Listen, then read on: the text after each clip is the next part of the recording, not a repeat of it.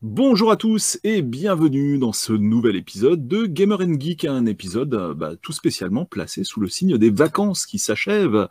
Donc euh, bah, toute l'équipe se retrouve au grand complet et c'est super cool. On a même euh, Julia qui est parmi nous. Julia Yeah Salut T'as passé de bonnes bonjour. vacances? Bah, Très bien, c'était cool. Qu'est-ce que t'as fait de beau? cool. Qu'est-ce que j'ai fait de beau? J'ai fait un déménagement. euh, Ah, c'est trop bien Déménagement aux îles Canaries, euh, non, ça va.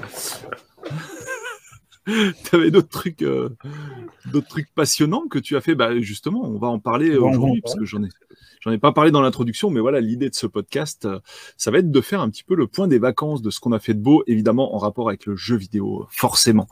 Voilà. Euh, nous avons également Julien parmi nous. Hello Julien, la forme? Yeah. Oui, ça va, ça va. Yes. Toi aussi, tu as fait des déménagements ou euh, non? On va écoute, parler plutôt de euh, mariage. Ouais, mariage. Si, si, il y a eu des déménagements parce que, parce que pour, Ouais. pour MO5, euh, tu sais, on ne s'ennuie jamais. Il y a toujours des déménagements à faire. Ah ouais, carrément. Donc, euh, Quelle est Donc la voilà. machine que tu as préféré déménager ou la borne d'arcade? Ah oui, oh putain. Euh, Mon dos s'en souvient encore. Si, si, ouais, ouais, c'est ça, c'est ça. Si, si, on a eu ça. euh, il y avait une petite, euh, une petite install euh, qui devait être encore en mois de ju- fin juin, début ou en juillet, mais assez sympa puisque on avait, il y avait trois bornes euh, d'arcade à bouger dans mon souvenir. Donc euh, plus euh, après les installs de, de console. Mais c'était, ouais, ouais, mon dos s'en souvient bien. C'était sympa. Donc voilà. Mais non, c'est toujours un plaisir. euh, par contre. euh, de- Mais du coup, MO5 Présenter a les- recommencé un petit peu les expos et euh, bah voilà, j'en profite pour glisser ça. Oui, oui, Mhm. tout à fait. euh, ME5 euh, recommence doucement euh, les expos. Ouais. Euh, mais euh, c'est vrai que avec les trucs Covid et tout, c'est très limité pour le moment. D'accord. Donc voilà, les conditions euh, sont pas encore au max réunies, mais ça reprend doucement. Donc ça c'est la très très bonne nouvelle. là. Bon, bah c'est cool. Voilà. Nous avons également Damien devant son étagère de jeu. Par quelle étagère? Ah Non, pas, même pas de jeu. Hein. Enfin, si, pardon, si. C'est jeux de société. Jeux de société. jeux. J'ai disséminé euh, subtilement euh, quelques petits ouvrages, histoire de faire croire que je lis. Euh, mais euh, ouais, bah, écoutez, bah, je suis très très content de vous retrouver et avec le sourire, un petit peu de bronzage quand même, parce que c'était les vacances. Et puis, euh, non, bah, toujours le même accent pourri, hein, mais euh, voilà. C'était quand même des, des- des- des belles petites vacances bien fort sympathiques. Yes. Tu as fait des déménagements aussi, toi? Parce que ça a l'air d'être le fil conducteur de. euh, déménagement, pas vraiment, mariage. Euh, S'il faut trouver des fils conducteurs. Et puis, euh, euh, bah, après, en fait, vous savez, quand vous êtes euh, en famille et que vous vous déplacez dans un lieu de vacances pour plusieurs semaines, c'est un peu un déménagement. ouais, c'est vrai. Ouais, c'est pas faux. Surtout quand il y a des enfants en bas âge, c'est clair. Voilà. Stéphane?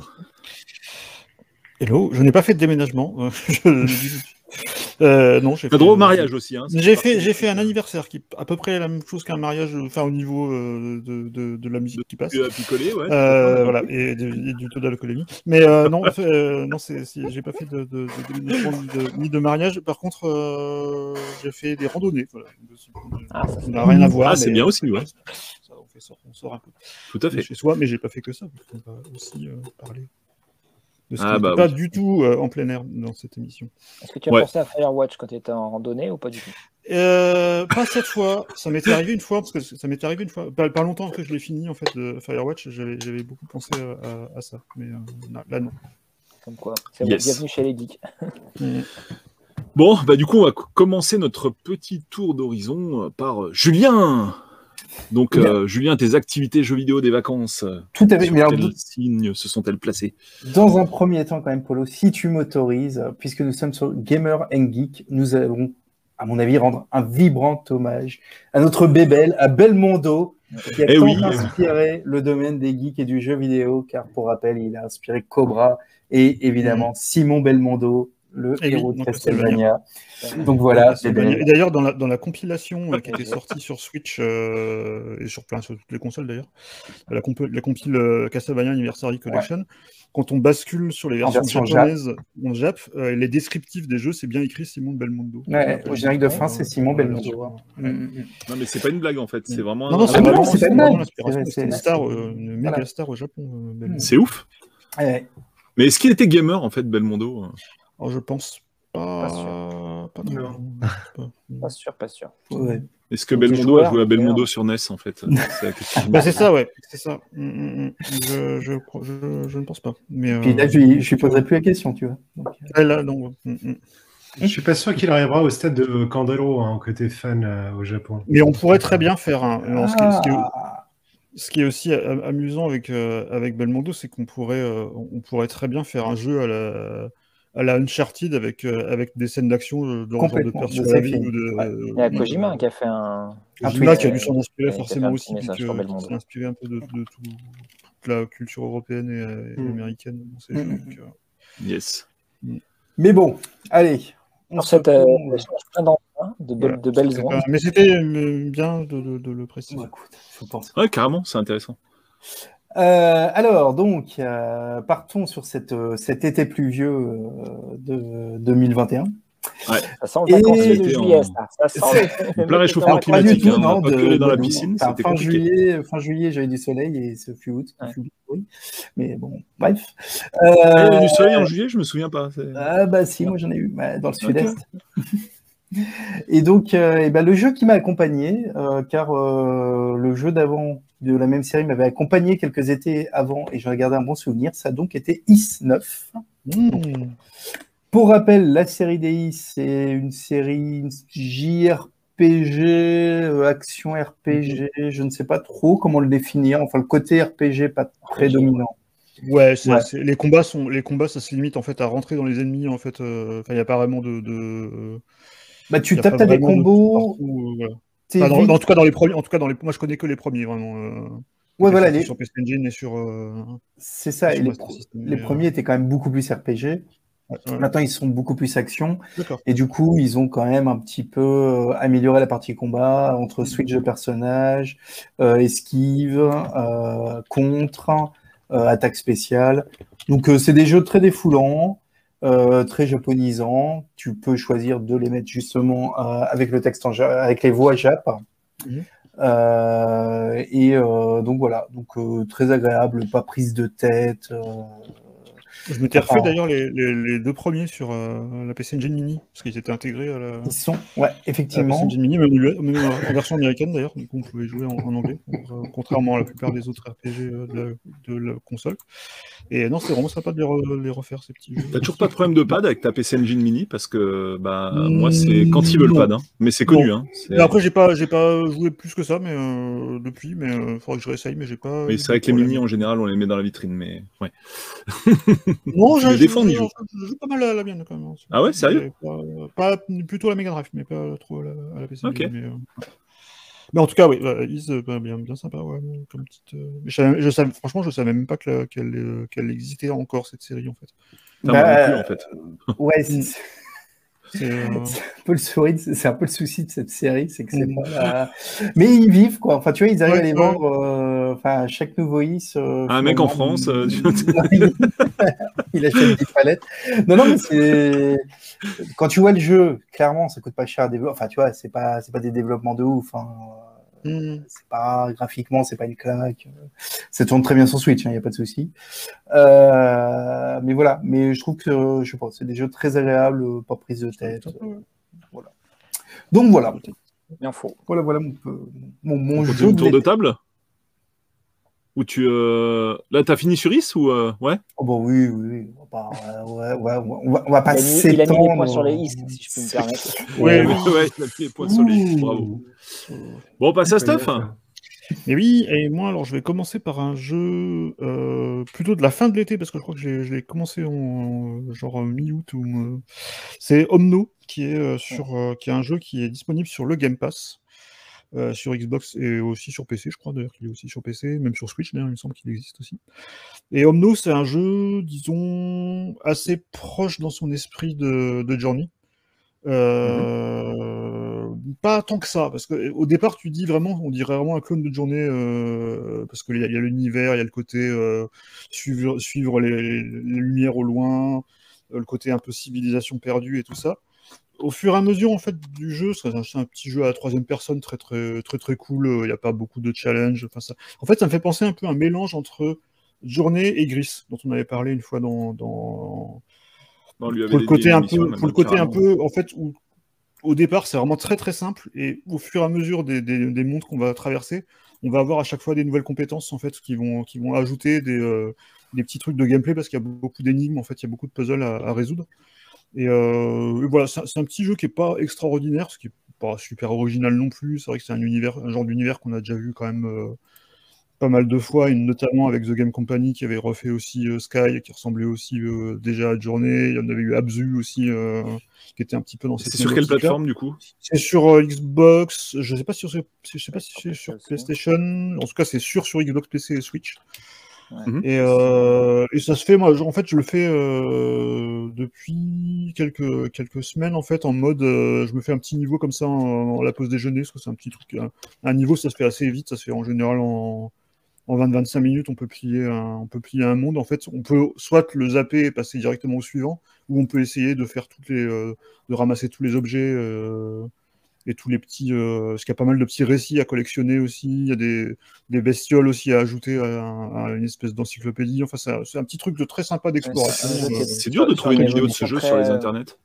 euh, c'est Omno, c'est fait. Bah ouais, j'ai mis Omno Ouais. Switch, j'ai, euh, c'est compliqué à Cherche plutôt Xbox, peut-être. Euh, Omno, Bah, même. Xbox, hein. Euh, en tout cas, c'est c'est pas un extra, mais c'est vraiment sympa à faire euh, en mode chill, Ah, sans gros enjeux. Quoi. C'est, euh, J'ai Ok. j'ai testé euh, vite fait euh, hier, avant-hier, Mm. euh, sur euh, Xbox. Ouais. Donc évidemment avec le Game Pass. Et euh, bon, clairement, tout de suite, on pense à Journey euh, dès qu'on Mm. dès qu'on le lance. C'est un, un petit jeu bon, qui n'a pas du tout la, la, la, enfin, la, la magie ou la, la, la qualité de réalisation d'un Journey. Euh, de mémoire, c'est quelqu'un de tout seul Oui, c'est ça. qui, qui en fait, Il a euh, juste fait une collab au niveau sonore, donc c'est Mm, quelqu'un d'autre qui a fait le- ouais. le- la musique. Mm. Mais sinon, le- la personne a tout fait, a fait tout toute seule. Mm. Donc c'est quand même euh, bah, un gros respect quand même pour le, boulot qui est fait. Euh, en fait, le jeu, euh, il est pas mauvais. Euh, il n'est pas non plus emballant en fait. C'est-à-dire que c'est difficile de lui trouver vraiment des défauts parce qu'il n'a pas vraiment de, de- C'est vrai. de défauts. euh, Euh, c'est vrai. Il emballe pas en fait. Il, il manque ce supplément d'âme, ce supplément de magie, ce supplément Il de. Il manque un petit truc. Ah, alors, par contre, effectivement, euh, si tu viens de le commencer, les niveaux suivants sont quand même plus. euh, Il y a quand même un petit peu plus de, de choses à faire. euh, les énigmes deviennent un peu plus complexes, sans que ça devienne non plus foufou, quoi. Mais Mhm. ça reste. c'est- Voilà, c'est pas. Disons que c'est c'est pas exactement un super jeu. Mais par contre, c'est vraiment le petit truc dont j'avais besoin euh, pour remplacer un, un touriste ou un, un truc, euh, un truc sympa à faire euh, en, jeux, de hein. pause euh, plutôt que plutôt que de, de- de se lancer dans un gros truc. Quoi. Mais euh, voilà, c'est pas c'est pas extra, mais en tout cas, c'était plutôt euh, plutôt une bonne petite Mhm. surprise. euh, quand je l'ai vu, quand, quand j'ai vu sur le Game Pass, j'ai vu la, j'avais vu la vidéo sur euh, sur un site, je me suis dit tiens, euh, je vais essayer ça et puis euh, effectivement ça, ça accroche quoi. Et, euh, sans que ça soit non plus effectivement euh, ni extraordinaire ni vraiment original. ouais. Mm. Ah, Eric nous dit qu'il l'a fait en live. Ouais. Ok. Et par Next. contre, c'est assez, c'est juste un truc, c'est assez marrant, je me suis rendu Ouais. compte euh, en le faisant l'autre jour sur le Game Pass, euh, sur le xCloud, sur le, sur le game streaming sur, sur smartphone, que, qui sont passés effectivement à, du, à de la série X sur les serveurs, parce qu'en fait, il est plus fluide que sur ma One X. J'étais un peu vexé.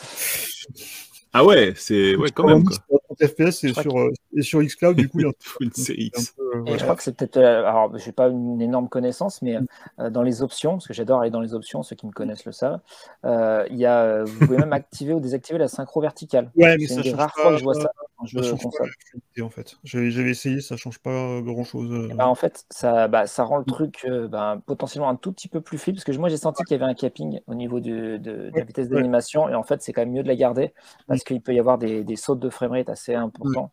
En tout cas, Euh, sur, euh, sur xCloud, il est vraiment 60 FPS, euh, super fluide. euh, c'est un peu le jeu qui m'a dit, qui a- qui m'a fait comprendre qu'ils étaient passés effectivement euh, à une autre techno sur. Et ce qui est bien d'ailleurs, parce que du coup, on va pouvoir mieux profiter de. Ils ont sur- upgrade le xCloud.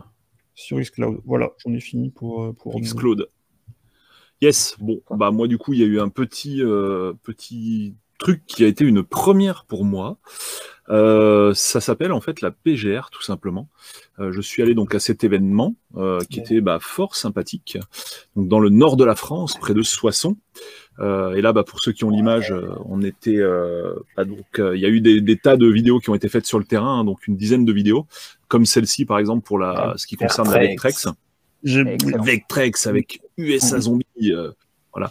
Bon, bref, il y a plein plein de vidéos qui ont été tournées, et puis c'était vraiment l'occasion de se rencontrer entre bah, pas mal de passionnés avec qui on avait déjà des rendez-vous. Enfin, on se donnait rendez-vous en général tous les vendredis soirs chez Yanoche pour la plupart. Et euh, bah, c'est quand même des fois bien de se voir en vrai quand même, mine de rien, quoi. hein, voilà. C'est quand même plus sympa. Et euh, voilà, il y a- eu des tas de trucs, ouais, comme tous les salons. hein, c'est enfin de nouveau un salon euh, de, de jeux vidéo, quoi. Ça c'était quand même cool parce que, bah, mine de rien, ça faisait un moment. Finalement, j'avais lancé la chaîne, je crois, c'était euh, euh, Damien, c'était quand qu'on était allé euh, au Savoir Retro Game? Savoir Retro C'était il y a Games, longtemps. euh, ça devait être octobre. euh, 2019, non? 2019. Octobre Ouais, 2019. c'est ça. Ouais. C'est ça.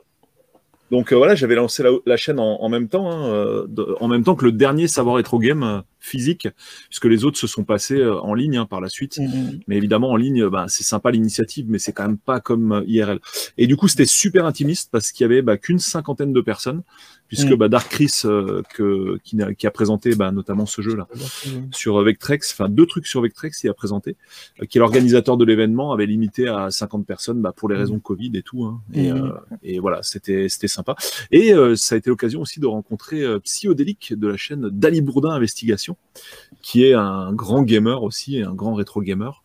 Et euh, ça a été l'occasion de faire deux interviews qui seront publiées sur la chaîne euh, bah, quand j'en aurai l'occasion. Voilà, voilà. Donc euh, très bel événement, vraiment super chouette. J'invite tous ceux qui veulent y participer à, bah, le faire hein, si ça les intéresse et s'il y a suffisamment de place. C'est vraiment à voir, c'est cool. Il y a plein de passionnés avec des machines très anciennes. Il y avait FF6 Man d'ailleurs qui a fait l'objet d'une interview euh, qui a d'ailleurs bien marché sur la chaîne. Donc le, pour ceux qui connaissent pas, le fou du, du modding Super NES en fait qui euh, installe des, des puces switchless. Alors pourquoi switchless? Bah maintenant il y a plus de boutons. C'est plus comme dans les années 90 où en fait fallait que Ouais. t'installes un gros switch dégueulasse. Euh, D'ailleurs Consim l'avait placé sur le dessus de la console quoi, le switch. Je sais pas si vous voyez. Euh, c'était absolument affreux. Et, euh, et là, bah, maintenant, c'est tu fais carrément les, les manipulations depuis la manette. Ouais. Et, euh, et ça va super bien. En fait, c'est vraiment cool comme truc. Et il y avait quoi donc d'autres de sympa? Bah, Ça a été l'occasion de voir Steel Battalion tourner, ce qui est quand même pas fréquent. Il y avait deux trois Steel Battalion dans, dans l'assemblée. Et puis ouais, il y avait plein de trucs. Il y avait des PVM. Il y avait il y avait vraiment plein plein plein de matos. C'était ultra chouette. Bref, très très bon événement, ultra bon enfant, ultra sympa. Et c'est la première convention de toute ma vie, même en 10 ans de journalisme. Euh, donc en 10 ans de fou, il y avait plein de salons hein, en fait pendant qu'on était journaliste. C'est la première convention où en fait tu vas là-bas avec ton sac de couchage et ton matelas gonflable parce que tu vas y rester. euh, voilà, tu restes le soir. Ça se déroule dans un gymnase. Et euh, bah, tu as des vestiaires dans le gymnase, et du coup, bah, tu as, des gars qui roupillent un peu de partout, euh, soit dans les vestiaires, soit en dessous de la table où il y a les bécanes, enfin, c'est n'importe quoi. Ça me- ça Et c'est génial. un- c'est vraiment génial. Ça me rappelle un festival de cinéma à Lyon, euh, qui est le Festival Lumière, où il y a souvent des Ouais. séances à la Altony Garnier, qui est la grande salle de Lyon. Et en fait, on peut, enfin, c'est des, des nuits en fait, et on peut dormir derrière l'écran. En fait, il y a un, un vestiaire avec un dortoir derrière l'écran. Yes, enfin voilà, ultra cool. Alors bah, c'était assez long pour y aller du coup en train. Euh, mais euh, dans le train, j'en ai profité pour faire un petit truc. Euh, alors là, je, j'embraye sur un autre sujet, mais parce que je vais passer très très rapidement dessus. Euh, enfin, j'espère que je vais pouvoir passer très rapidement dessus parce que c'est quand même assez intéressant. C'est ce fameux bouquin, tu le crois, ça, Julien Chiez Mmh, qui a écrit mmh, ça. Alors en fait, euh, c'est Julien Chiez qui a écrit le bouquin, mais c'est écrit comme si c'était AHL qui avait écrit le Ça. bouquin. Hmm. Voilà, ce qui est un très bon exercice de style et qui a été extrêmement bien réalisé. Parce que pour qui a connu, euh, enfin pour qui a pu discuter avec euh, HL, c'est écrit de la même manière que HL parle, ce qui est une grande réussite, je trouve. Bah, c'est Euh, une c'est- retranscription de- d'interview en fait. C'est ça, c'est vraiment super cool. Euh, moi, j'ai adoré ce bouquin, vraiment. euh, Enfin, même les. alors, moi, je suis pas ré- réfractaire à Julien Chies, comme je l'ai souvent dit, mais je dis même pour les réfractaires, quand j'ai tweeté que j'avais lu ça, et que j'avais adoré, ouais, c'est Julien Chies. Non, mais enfin, lis le bouquin, quoi. Ferme ta gueule, quoi. Tu vois ce que je veux dire? C'est, euh, j'aime pas qu'on critique avant d'avoir euh, simplement bah, découvert l'œuvre. Parce que bah oui, une fois que tu l'as lu et que tu, tu as le droit de dire que c'est de la merde, mais en l'occurrence quand tu l'as pas lu, bah tu le lis quoi, et puis ou sinon tu donnes pas ton avis. Et du coup, le livre est très très bien, il est excellent. Malheureusement en rupture, il me semble, sur euh, chez Pix and Log, Ouais, sauf ouais. erreur de ma part. Mm, mm. Du coup, j'avais été obligé de me le choper Et sur malheureusement, Amazon. pas- et malheureusement, il n'y a pas de version numérique non plus, je crois. euh. Non. Ouais, ouais, Il ouais. est pas- et il était fourni avec les, euh, les ça, DVD, t'as un fait, DVD. de- Ouais, ouais. Ouais, les DVD en fait de qui faisait avec euh, HL avec euh, MO5. Hein. Euh, alors j'étais un peu déçu, je t'avoue, parce que bah, les émissions, je les connaissais déjà via Gameblog et je pensais que ça allait être du contenu exclusif et en fait non, c'est juste les émissions et dans la qualité web. Donc tu te dis merde. Bon ça c'est un peu con, mais euh, sinon bah bon, déjà ça fait plaisir quand même de les avoir en DVD malgré tout. Mais euh, l'œuvre est vraiment vraiment très cool et c'est bourré d'anecdotes et notamment parce qu'il parle des anecdotes euh, qu'on a vues dans une interview euh, il explique euh, chez les Japonais, hein, euh, il avait laissé la carte d'un Japonais euh, sur une table alors que chez eux c'est une insulte et qu'il lui avait fait bouler. Enfin, il, il avait vraiment emmerdé pendant deux jours à cause de ça. Donc ça raconte dans le bouquin. Il y a d'autres très bonnes anecdotes avec Mm. Demis Roussos notamment. Ah Il y en a oui. une qui m'a fait énormément rire à un moment. Ah, donc. Ouais, c'est ça. Ça. En fait, Demis Rousseau, c'est un ogre, euh, mais ça, c'est vrai qu'on pourrait presque le deviner en voyant le mec. Et euh, pour euh, une séance photo, un photographe avait demandé de se faire livrer un énorme gigot, un énorme rôti sur broche, un peu à la, euh, vous savez, euh, Banquet, dans euh. Astérix, quoi, en fait. Ouais, hein, voilà, le, le truc de banquet. Et euh, donc, c'était uniquement pour une séance photo. hein. Le restaurateur devait rechercher son, son énorme rôti euh, une heure après la séance photo, ou peut-être avant même. Et en fait, euh, en attendant le photographe, euh, Miss Rousseau a tout bouffé. Et, et HL aussi a bouffé quand même aussi un petit peu. Donc ça, c'est vraiment très le drôle. jeune d'entre Oui, parce qu'il nous, faut ça, il faut- euh, enfin, c'était pas un vrai ogre, hein, c'était un musicien et chanteur grec. Mais, euh, qui- Il faut- Mais mais c'est vrai qu'il faut, il faut, il faut repréciser que, que, que HL, avant d'être euh, avant d'être euh, musique, journaliste de jeux vidéo, était, euh, était euh, un peu le- l'attaché de presse de, de Demis Rousseau. C'était son secrétaire. euh, secrétaire, voilà, Et- son voilà, secrétaire. et c'était un musicien. Et HL est musicien à la base. euh, il était dans un groupe. Il y avait Ah, quelqu'un d'autre, truc, oublié, il faudrait que je regarde dans le bouquin. Mm. Euh, il n'avait pas fait des trucs avec euh, Mireille Mathieu aussi? Enfin, en tout cas, il l'avait rencontré, c'est une sûr. super anecdote Thierry euh, Mathieu, ouais. Mm, mm, avec. Mireille Mathieu qui rencontre à, à Rome et la pauvre, elle a juste le droit de, de fermer sa Oui, gueule. c'est ça, son ça. mari impresario qui dit, qui parle à sa place. et Voilà. qui dit tout, En fait, c'est lui le boss, quoi. Ouais, Et l'autre anecdote, euh, l'autre anecdote- anecdote très drôle, et je pense que tu t'en souviens, Julien, c'est, euh, je crois, quand ils étaient euh, soit c'était au Portugal ou en Espagne, je sais plus. Mais en gros, euh, à un moment, des, la presse espagnole téléphone pour dire voilà, on voudrait une interview de Demis Rousseau, c'est tout. Et donc Demis Rousseau, c'était dans la piscine tranquillou. Et euh, il y a un des invités qui dit ah bah on n'a qu'à envoyer euh, Alain. Et puis euh, Rousseau dans la piscine, il se retourne, il fait ouais Alain, tu vas. Et donc euh, du coup, c'est euh, AHL qui allait faire l'interview en tant que Demis Roussos euh, donc dans la presse espagnole. Et après, quand il y a eu un concert en Espagne, quand, le, quand est venu le tour du, du concert, la date du concert, et ben AHL a croisé le journaliste qui avait fait l'interview et, et là, là le mec a compris en fait quoi que c'était pas le même. En plus, il est tout flué euh, AHL, donc Ah ouais, c'est décalage. Donc c'est vraiment rigolo. Donc bref, c'est bourré d'anecdotes. Par contre, il y a une anecdote qui cite, c'est euh, bah, le multijoueur dans Bomberman qui apparaît pas Oui. et que du coup, test de Bomberman sans savoir que c'était du multijoueur sur PC Engine, je précise. Mhm. Voilà, c'était enfin, bref super vraiment dommage. Enfin, je sais pas. si, Euh, euh, Florent Gorge, si tu nous entends, si tu peux réprimer ce truc, s'il te plaît, pour, pour que tout le monde puisse en avoir, ce serait super cool parce que vraiment, c'est un très bel ouvrage, un super boulot bah, d'AHL euh, Mm. et euh, Julien Chiez. hein. très clairement, un super taf. Moi, j'ai adoré. Bref, voilà, c'était la, la petite parenthèse qui se referme. Alors, à qui le tour euh, Un me- petit Damien? Yes, petit, petit. euh, voilà, quand. Petit mais costaud. non, j'aurais pas dit ça. Allô? Euh, alors moi, en parlant d'un petit petit jeu, euh, mais qui m'a vraiment, euh, qui m'a vraiment séduit, c'est un jeu qui s'appelle, enfin qui est pas vraiment un jeu, mais qui est un jeu quand même. Mais c'est pas un jeu. Il s'appelle There is no game. C'est Mm. un, un jeu fait par un, un développeur extrêmement talentueux qui vient de Villeurbanne, dans la région lyonnaise. Et, et, et donc en fait, le contenu, donc c'est une sorte de point and click, et tout le long du jeu, le jeu va vous dire non, non, mais c'est pas un jeu circulaire, il n'y a rien à voir. Il va dire mais arrête, il fait beau dehors, il faut faire du sport. euh, euh, tiens, regarde, là, clique ici pour sortir du jeu. euh, C'est sur quoi? C'est sur PC, c'est dû sortir aussi sur Switch également. Et donc moi, je l'ai acheté sur PC. Et et c'est vraiment. Enfin, moi, je, je vais peut-être. Ouais, non, je vais être un peu dithyrambique, mais je trouve ça fabuleux. En fait, dans le sens où il déjoue la plupart des codes du jeu vidéo. Par exemple, bah, tu es dans le, le menu principal, c'est marqué euh, jouer ici, machin. Et ben, en fait, euh, tu, tu, il faut que tu joues déjà dans le menu principal. C'est-à-dire que tu, le menu principal est le premier niveau du jeu. Ah, c'est marrant ça. il faut trouver, je vais pas trop spoiler, mais il faut trouver comment avancer. Donc, il y a euh, dans le game design, il y a quelque chose de très LucasArts d'avant, euh, les, les pensées un peu des Monkey Island, etc. Où en gros, il y a à la fois de la parodie, il y a de Mhm. l'humour un Ça me peu. fait pas- euh, Ce, côté-là, ça me fait penser un peu au, au- au passage intermédiaire dans, dans Super Hot entre les niveaux où tu avais des trucs euh, Oui, en mode oui. de dot où Ouais. tu avais des indications Et- comme ça. Arrêtez de et- jouer. euh, Et c'est Ouais, un déluge, en fait, c'est un déluge de super idées qui Mhm. s'enchaînent, qui s'enchaînent. Donc, c'est globalement en pixel art. Alors, de base, de base c'est un, un jeu de Game Jam, si je ne m'abuse. Et, euh, Global Game Jam qui a été fait pendant une Global Game Jam, c'est ça? Ouais. Et qui, euh, du coup, euh, bah, c'est. euh, en fait, je pense que le, le développeur a incrémenté des idées et il s'est fait une petite histoire. Alors, bon, elle, elle vaut ce qu'elle vaut, mais il y a quand même un, un fil conducteur Ouais. qui est assez barré. hein. Et ça brise assez régulièrement le quatrième mur. Il y a un narrateur qui est absolument excellent, qui nous accompagne pendant tout le jeu. Et, et des énigmes, en fait, qui sont hyper variées. Contextuelles euh, par rapport à ce qu'on a. Donc, je vais dire un exemple, voilà, bah, l'Apollo est en train de montrer. Ça, c'est l'écran du jeu, l'écran titre du jeu. Et Mhm. le jeu commence comme ça.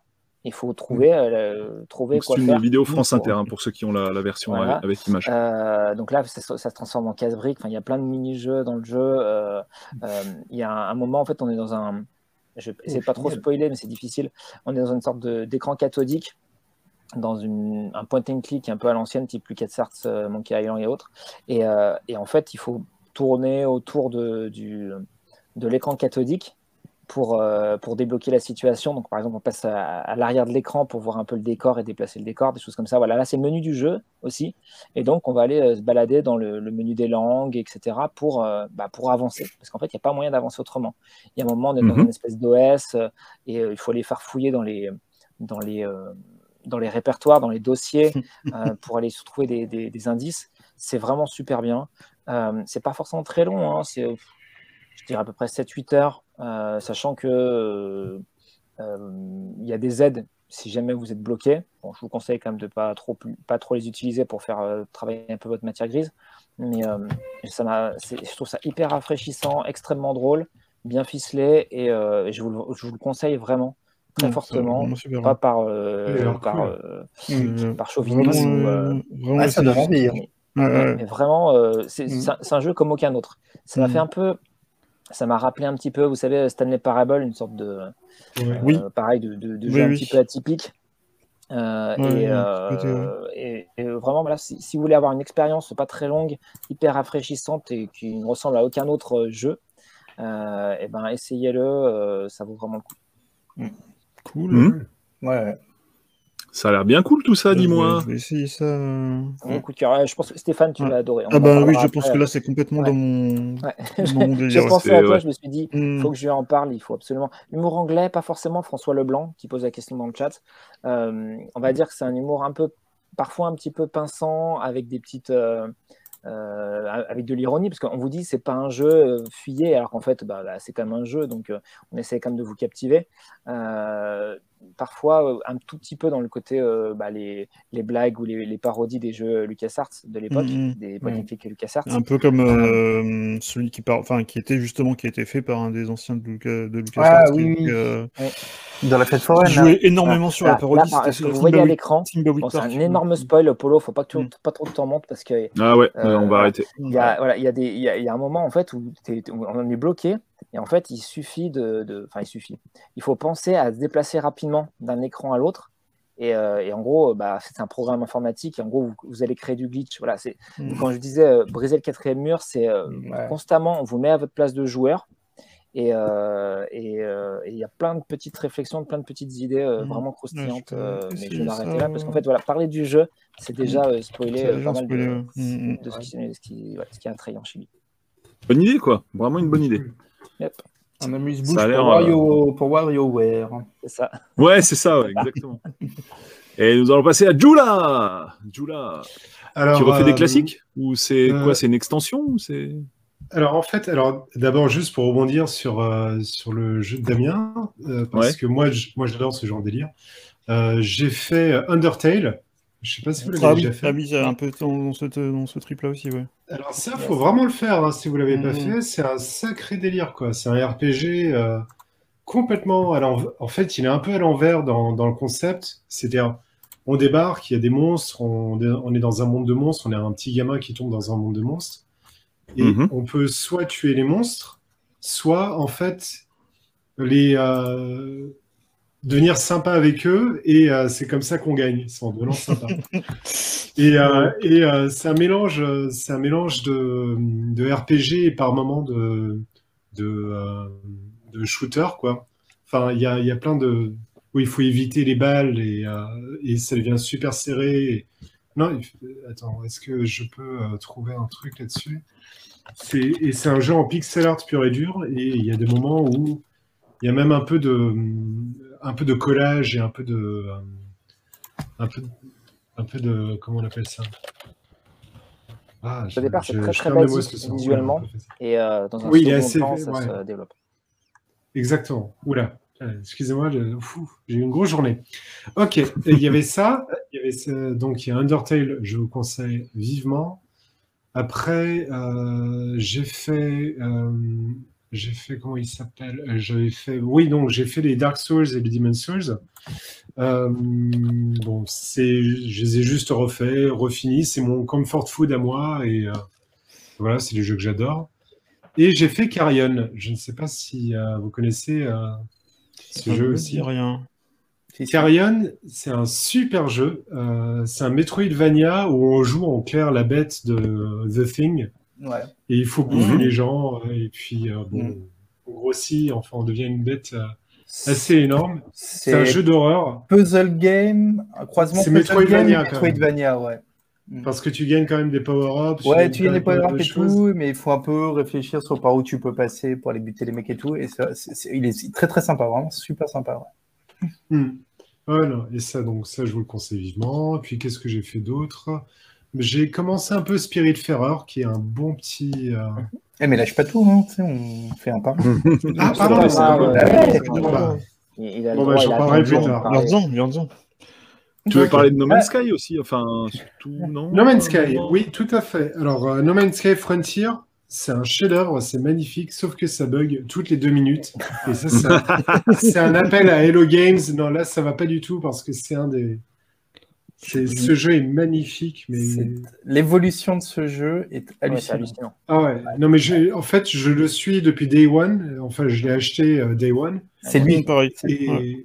et ce jeu est juste extraordinaire. C'est un des jeux Je- euh, sur lesquels j'ai passé le plus de temps depuis sa sortie, en fait. Et c'est un tout petit Ouais. studio. Hein. C'est, euh, Ouais, on ils dirait sont pas comme 20. ça quand on voit les images. Bah, il, avait, Euh, il avait vraiment été victime de son les- succès, enfin de son hype euh, de Ouais, c'est C'est- C'est exactement ça. avait, avait vraiment bien mis le, le- l'accent dessus au PlayStation 4. Et, euh, et en fait, euh, bah, finalement, tout ce qu'ils avaient promis, et même plus que ce qu'ils avaient promis à la base, maintenant c'est dans. C'est là dans où euh, C'est Ouais, c'est- c'est- c'est le sou- c'est vraiment le, le souci de, de, de ce jeu d'avoir été mis sur le, le marché Mhm. trop vite, puisque finalement, on n'est pas dans les fausses promesses de la part de studio. Non, on ça, est juste- aurait dû être un early access en fait. Euh, Exactement. ça aurait été beaucoup mieux de le sortir comme ça. Tout, tout à fait. Et, euh, et, et voilà. Et alors, il a l'avantage d'avoir euh, une mise en avant de son suivi qui fait qu'il arrive à. Enfin voilà, c'est pas le.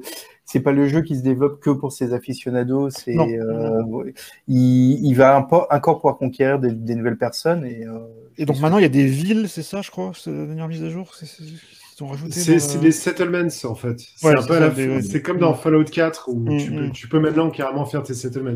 Ouais. Bon, le jeu c'est. Mais moi, c'est un, jeu auquel j'ai beaucoup joué sans rien, sans faire grand chose en fait, d'autre que d'aller de planète en planète et visiter. Bah, c'est euh, vrai. C'est Bah, Donc maintenant, c'est une bien. bien, quoi. Tellement- Mais maintenant, c'est vraiment bien. Ah. ouais. Bah, c'est vraiment une bombe. Moi perso, Mm. j'étais, moi j'étais accro depuis le début, mais même quand il est, quand il était encore moche et qu'il n'y avait Ouais, pas grand chose ouais, à faire, parce qu'il y avait ce côté découverte Bah, constante vraiment- et qui était juste super bien fait. La, la sensation de, de solitude dans, Mm, dans l'univers est super bien faite et non, j'adore Mm. l'ambiance. Et la BO, et on parle pas assez de la BO euh, de Six- 65 Days of Static qui est Exact, juste extraordinaire. Les Frontiers, c'est une extension ou c'est un. C'est une mise à jour en fait. C'est une une mise à jour. En fait, il y a eu, en fait, depuis que le jeu est sorti, il y a eu plein de mises à jour euh, qui étaient toutes Alors, gratuites d'ailleurs, je crois. putain, ils ont Toutes- mises à jour, les euh, gars et qui étaient euh, et qui Bah, ont- t'as pu, euh, ouais, t'as pu construire les modules, t'as pu aller dans l'eau, t'as pu, Ouais, ouais. euh, enfin, au fur et à mesure, en fait, le jeu s'étoffe et devient euh, la promesse du départ. Ouais, Alors, là, bien plus, bien plus. Oui, et bien plus. Et c'est euh, voilà, c'est c'est- c'est un petit peu euh, le rêve abouti de l'Arche du Captain Blood. C'est vrai. C'est ça, c'est On a exactement envie ça. quand même votre truc là. hein. Franchement, ça n'a rien à voir avec les Euh, premiers visuels, les premières vidéos quoi. Ça Ah oui, non, J'ai l'impression de voir un jeu différent. quoi. Après, le jeu reste quand même très très. euh, Vide. Non, Très, très- ouais, non, non, non, non, non, non, Enfin, il c'est- est pas vide du tout là. Non, non, il est pas, il est Non, pas non. vide, mais je veux dire, il, il Il reste débat. très très euh, bac à sable euh, où tu fais ton propre jeu presque en fait. euh, et c'est pas pour tout le monde. Pour moi, ça, reste un jeu que, que beaucoup trouveraient ennuyeux en fait. Euh, parce que c'est pas un truc avec un scénario vraiment. euh. Eh ben si, maintenant si. Mais maintenant, il y a deux ou trois de plus en Il y plus. a deux ou ouais, trois quand même. scénarios, il y a plein de quêtes Ouais. annexes. Et tu peux, en fait, euh, tu peux, te- par exemple, tu peux décider que ta partie, tu vas être un commercial, euh, un, un chasseur de primes, un pirate. Tu parles de, commercial, ça me fait aussi beaucoup penser à Elite aussi. euh. Bah, il, est, il, est, il est tout aussi Il poussé, voire plus poussé que Mm. Elite. Et Mm. Elite, honnêtement, moi personnellement, je me suis ennuyé comme un rat mort sur Elite. J'ai Je l'ai fait un peu. Ah, ouais, non, mais, non, mais c'est un jeu où tu dois, par exemple, carrément apprendre à vraiment, euh, à, à vraiment euh, faire atterrir ton vaisseau et, et tu passes deux heures, trois heures à savoir comment faire atterrir ton putain de vaisseau. Et tu dis, non, mais je suis là pour jouer, les gars, en fait. C'est- Je vais, jamais. J'ai juste envie de m'éclater. Et en fait, on se fait chier, je trouve, perso. Sky, ouais, ce qui est bien, c'est que tu, c'est que, voilà, tu es, dans le jeu, tu, tu passes pas, t'as pas 50 heures de tutoriel. Alors le début, bah, parce que je, je l'ai re- en fait, je l'ai recommencé sur Xbox euh, quand il est passé sur le Game Pass, parce que j'avais une partie sur PS4, mais je crois pas qu'il y a de cross-save entre les deux.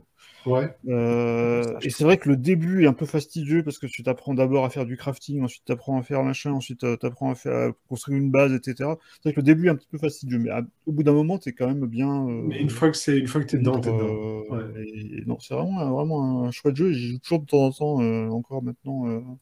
Mais j'ai pas Et encore beaucoup euh, fait cette match. euh.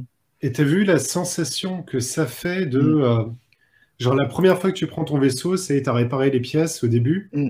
Juste de se barrer de la planète, de ça. traverser l'atmosphère, de te retrouver dans l'univers d'un seul coup comme ça, Mm. la sensation est juste extraordinaire. Et, puis, te a- dire, et puis euh, tu peux aller un- partout. Tu peux aller partout. Et puis C'est un, généra- c'est un générateur aussi de pochettes d'albums de, rock progressif des années 70. euh. il, y avait Ouais. un compte, il y avait un compte génial Où il y a que des. euh, ah, putain, qui avait fait un compte. En, en fait, il a, il a même fini d'ailleurs par créer un propre compte avec que des captures d'écran de No Man's Sky. Et il en faisait, mais on t'aurait dit, tu, je sais pas, t'as l'impression que c'était une pochette de, de Yes ou de, Pink Floyd ou, de, ou des. euh, euh, les jaquettes des jeux Psygnosis, là, enfin vraiment le truc euh, Ouais. super, super barré, super psychédélique. C'est vraiment, c'est vraiment un, un- toujours un Alors, alors moi, je trouve que ça ressemble plus. Tu te rappelles, vous vous rappelez, cette collection de bouquins de SF dans les années 90, Tout à fait, début les- les 80, pochettes, euh, ouais. 80. Complètement Oui. d'accord. Les, les pochettes de ouais, SF, ouais, de. Asimov, etc. Attends, il s'appelait comment cet artiste? C'est un artiste, euh, c'était un Norvégien ou un Suédois qui Ouais, les Je sais plus le Mm. nom, mais l'anomonde, tout ça, euh, Ouais, voilà. évolution.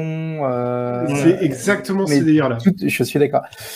Et alors, autre truc, donc le jeu, vous le trouvez à aller 30, 30-40 balles max, quoi, voilà. Mm. Ouais. Et vous avez donc une, une aventure complète et bien développée. Mm. Et il est sur le Game Pass aussi. C'est ça, Euh, en pensée émue aux gens Mm. qui sont sur Star Citizen. Voilà, voilà. Ah oui. ah oui. On parle d'un jeu Ouais. qui existe. Et qui arnaque Ouais, non, mais c'est chouette. en fait. Il a, Franchement il a- chouette. il a mal. Mais non, non, ouais. No Man's Sky, no Man's Sky, c'est vraiment un Mm. super jeu. Mais par contre, je vous dis tout de suite, là, en ce moment, allez, il bug. Il bug avec moi, mais alors, euh, genre, une fois par euh, partie. pré- Non, mais quand je dis il bug, il crache, en fait. Oui, non, mais précision, c'est- précision, c'est important, tu es sur PS5. Oui, mais alors pourquoi? Alors que Alors, quelqu'un m'explique Non, non, mais euh, euh, justement, c'est-à-dire que c'est pas lié au fait que tu serais sous-dimensionné. Ça n'est pas, ça n'est pas parce que tu serais sur une PS4 Ah oui. euh, première génération. Tu es sur PS5. Alors, non, c'est que- juste que c'est un, c'est juste que c'est un jeu tellement énorme avec plein de trucs euh, procéduraux que quand il y a des mises à jour comme ça, je pense que c'est pas.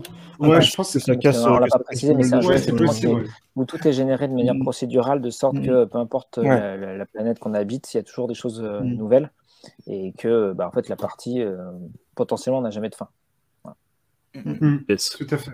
le jeu sans fin.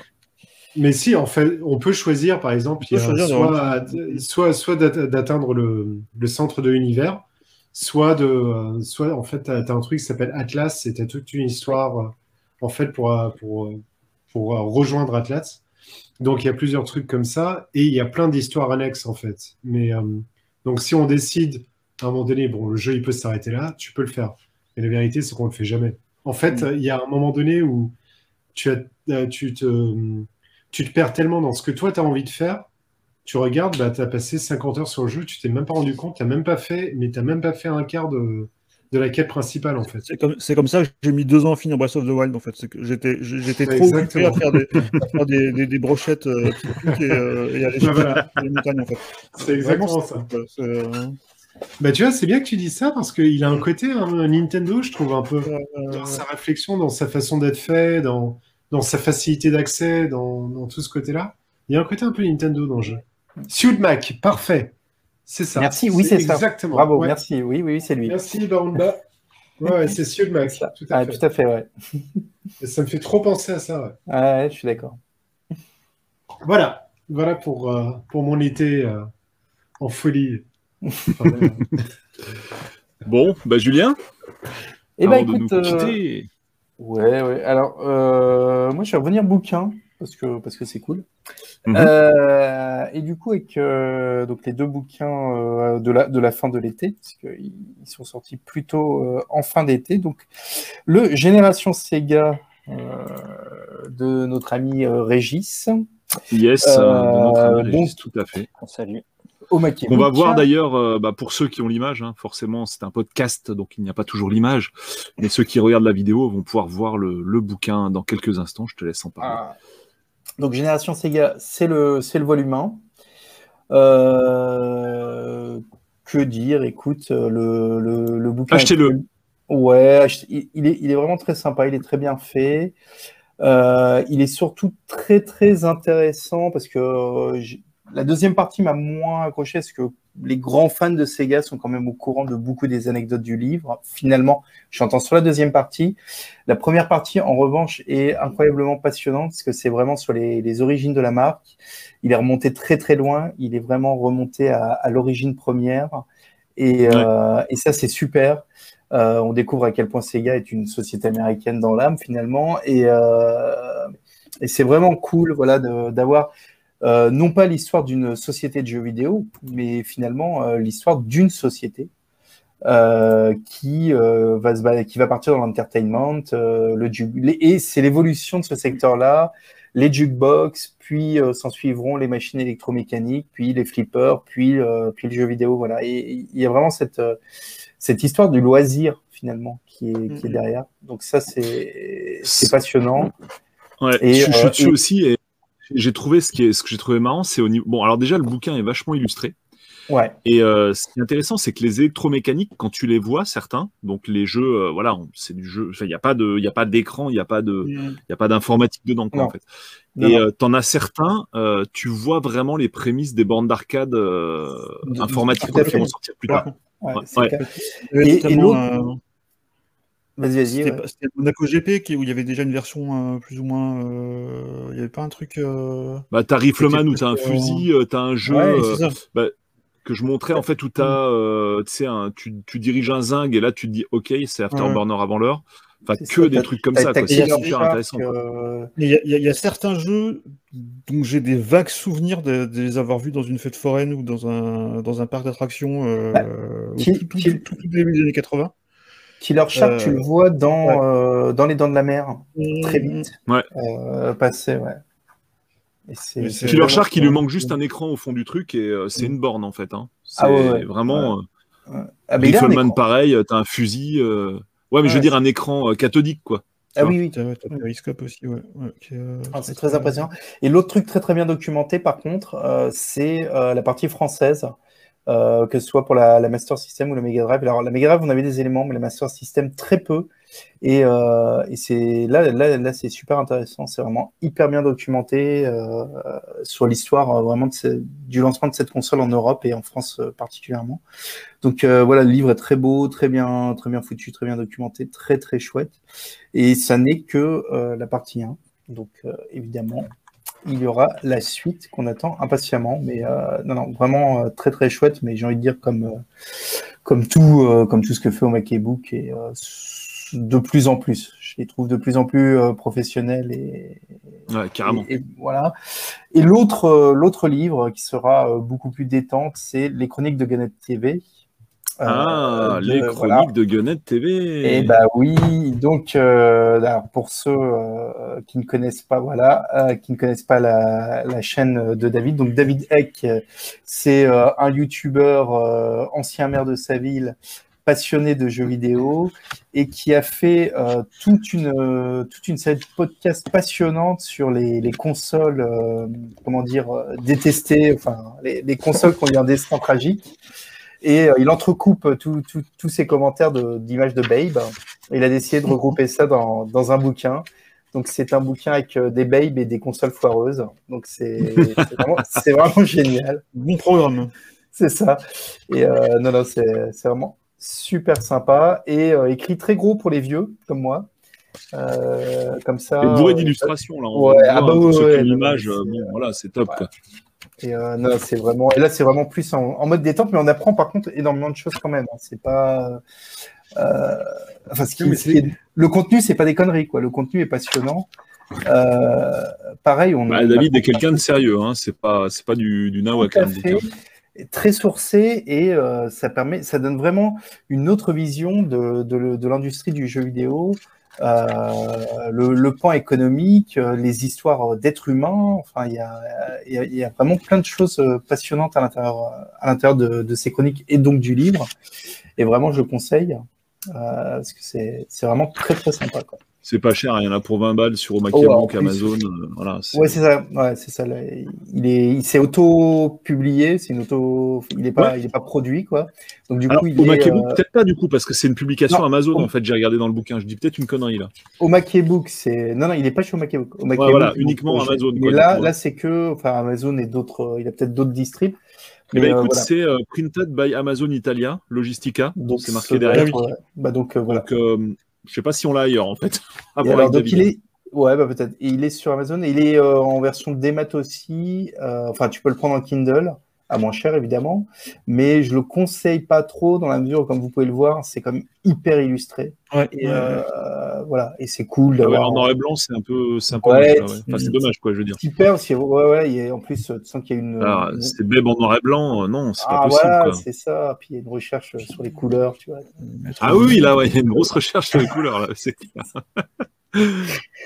Donc voilà. Avec les maîtres de l'hiver à côté. Mais c'est les années 80 en deux images. C'est ça, C'est un peu ouais, ça, ouais. exactement. Des muscleurs et des babes. Il manque, euh, à des- il, il manque, il manque la gueule de Reagan et c'est parfait. C'est ça, c'est ça. C'est clair. Voilà, un bien bel ouvrage bah, qu'on conseille à tous, hein, finalement. Euh, Ouais, vraiment, c'est c'est du bon taf Mm. qu'a fait notre ami David. Euh, excellent boulot. Voilà. Puis vraiment, c'est pas cher et c'est bourré d'informations, donc euh, c'est bien. Il faut financer la cause et en même temps, Ouais, ça permet d'apprendre des tas de choses sur euh, ce qui nous passionne. Donc vraiment, euh, vraiment apprendre à lire et à relire. Euh, À qui le tour, les amis? Je crois que c'est à moi. Et... Yes. Tu, vas nous bah, remonter dans le passé là. hein, C'est euh, Euh, bah, moins dans le passé, parce que je vais remonter que en 2001 ou 2002, puisque j'ai euh, profité de l'été pour faire Super Mario Sunshine. Euh, pour la première fois en entier, parce que je l'avais abandonné à l'époque, quand je l'avais Oh. fait sur GameCube, parce qu'au bout d'un moment, ça m'avait saoulé. la structure du jeu, en fait, m'avait pas trop trop accroché à l'époque.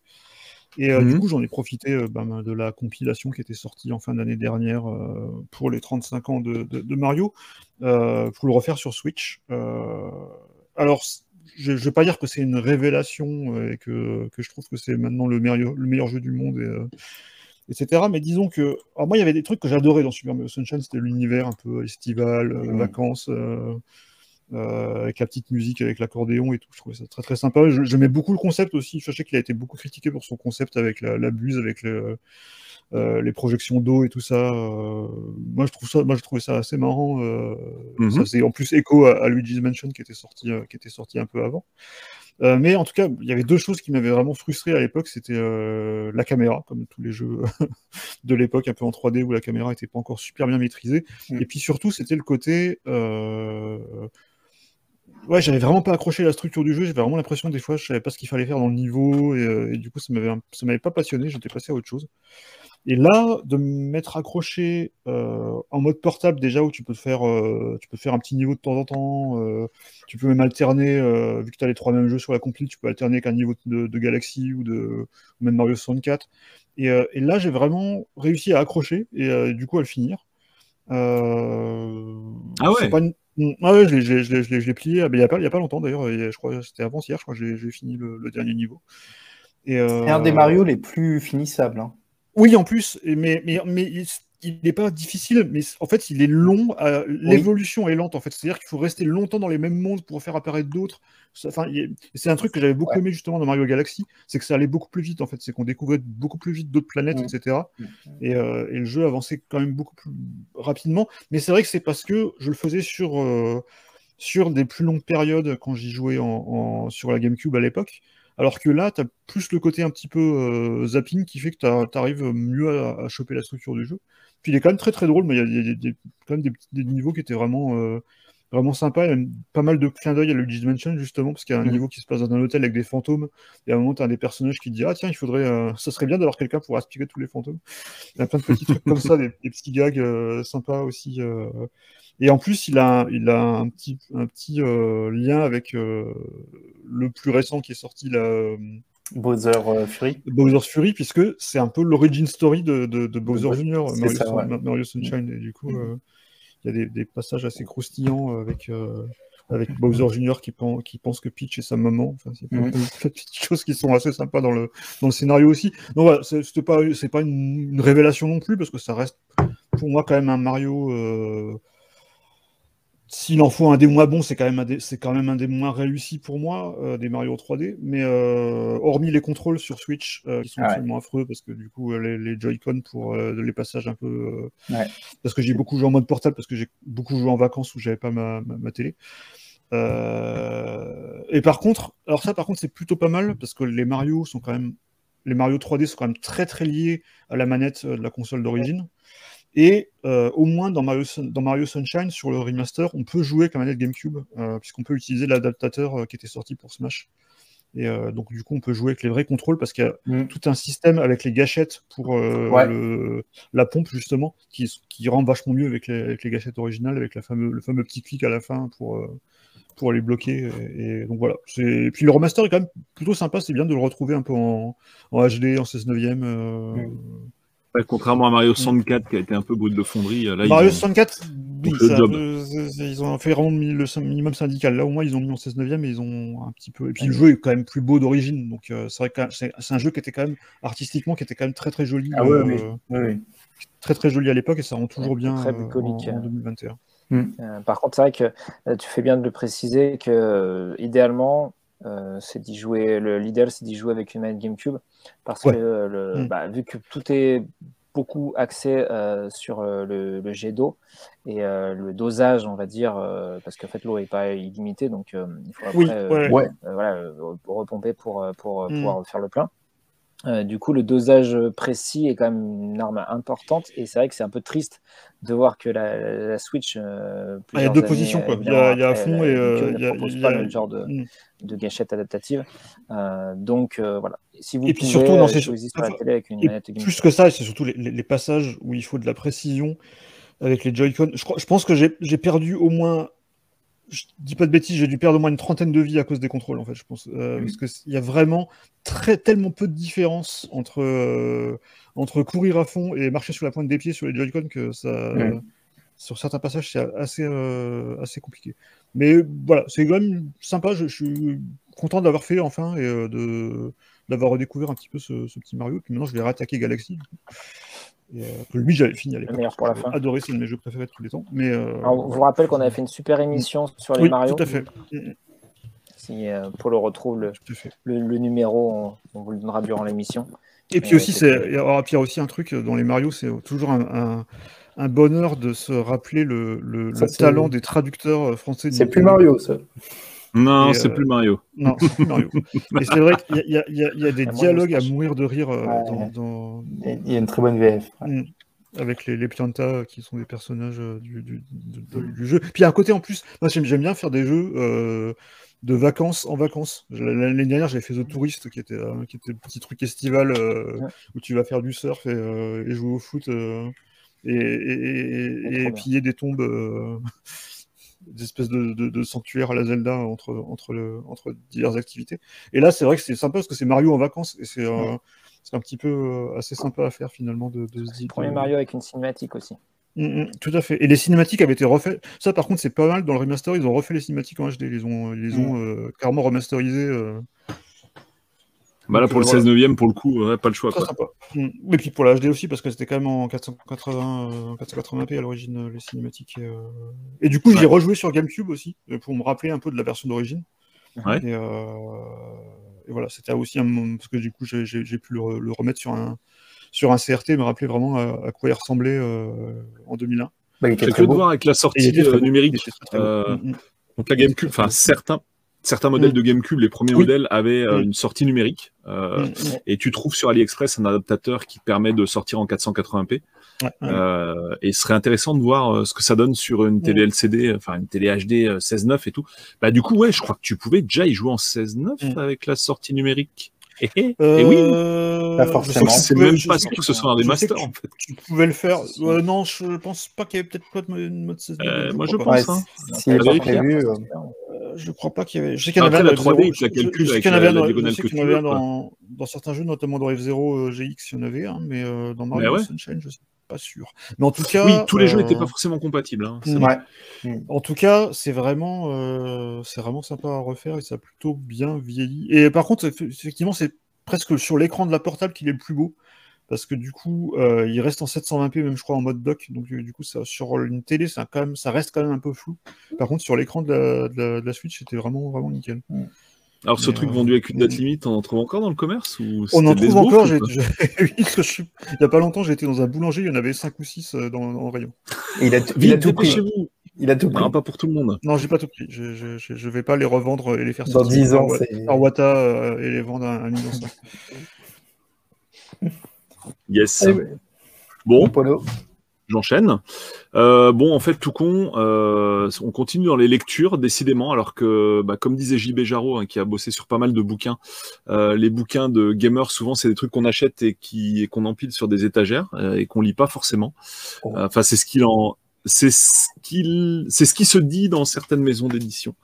mais c'est un peu vrai parce que ouais non non, mais il y a, a peut-être des cas particuliers parmi nous. Mais j'ai constaté en fait ce phénomène avec ma personne, c'est-à-dire que j'ai vraiment énormément de bouquins, euh, dont pas mal que j'avais pas encore lus, et euh, par contre là, je me mets à véritablement les attaquer, et ça c'est vraiment cool. Euh, mais c'est un peu le cas aussi pour certains jeux en fait des fois.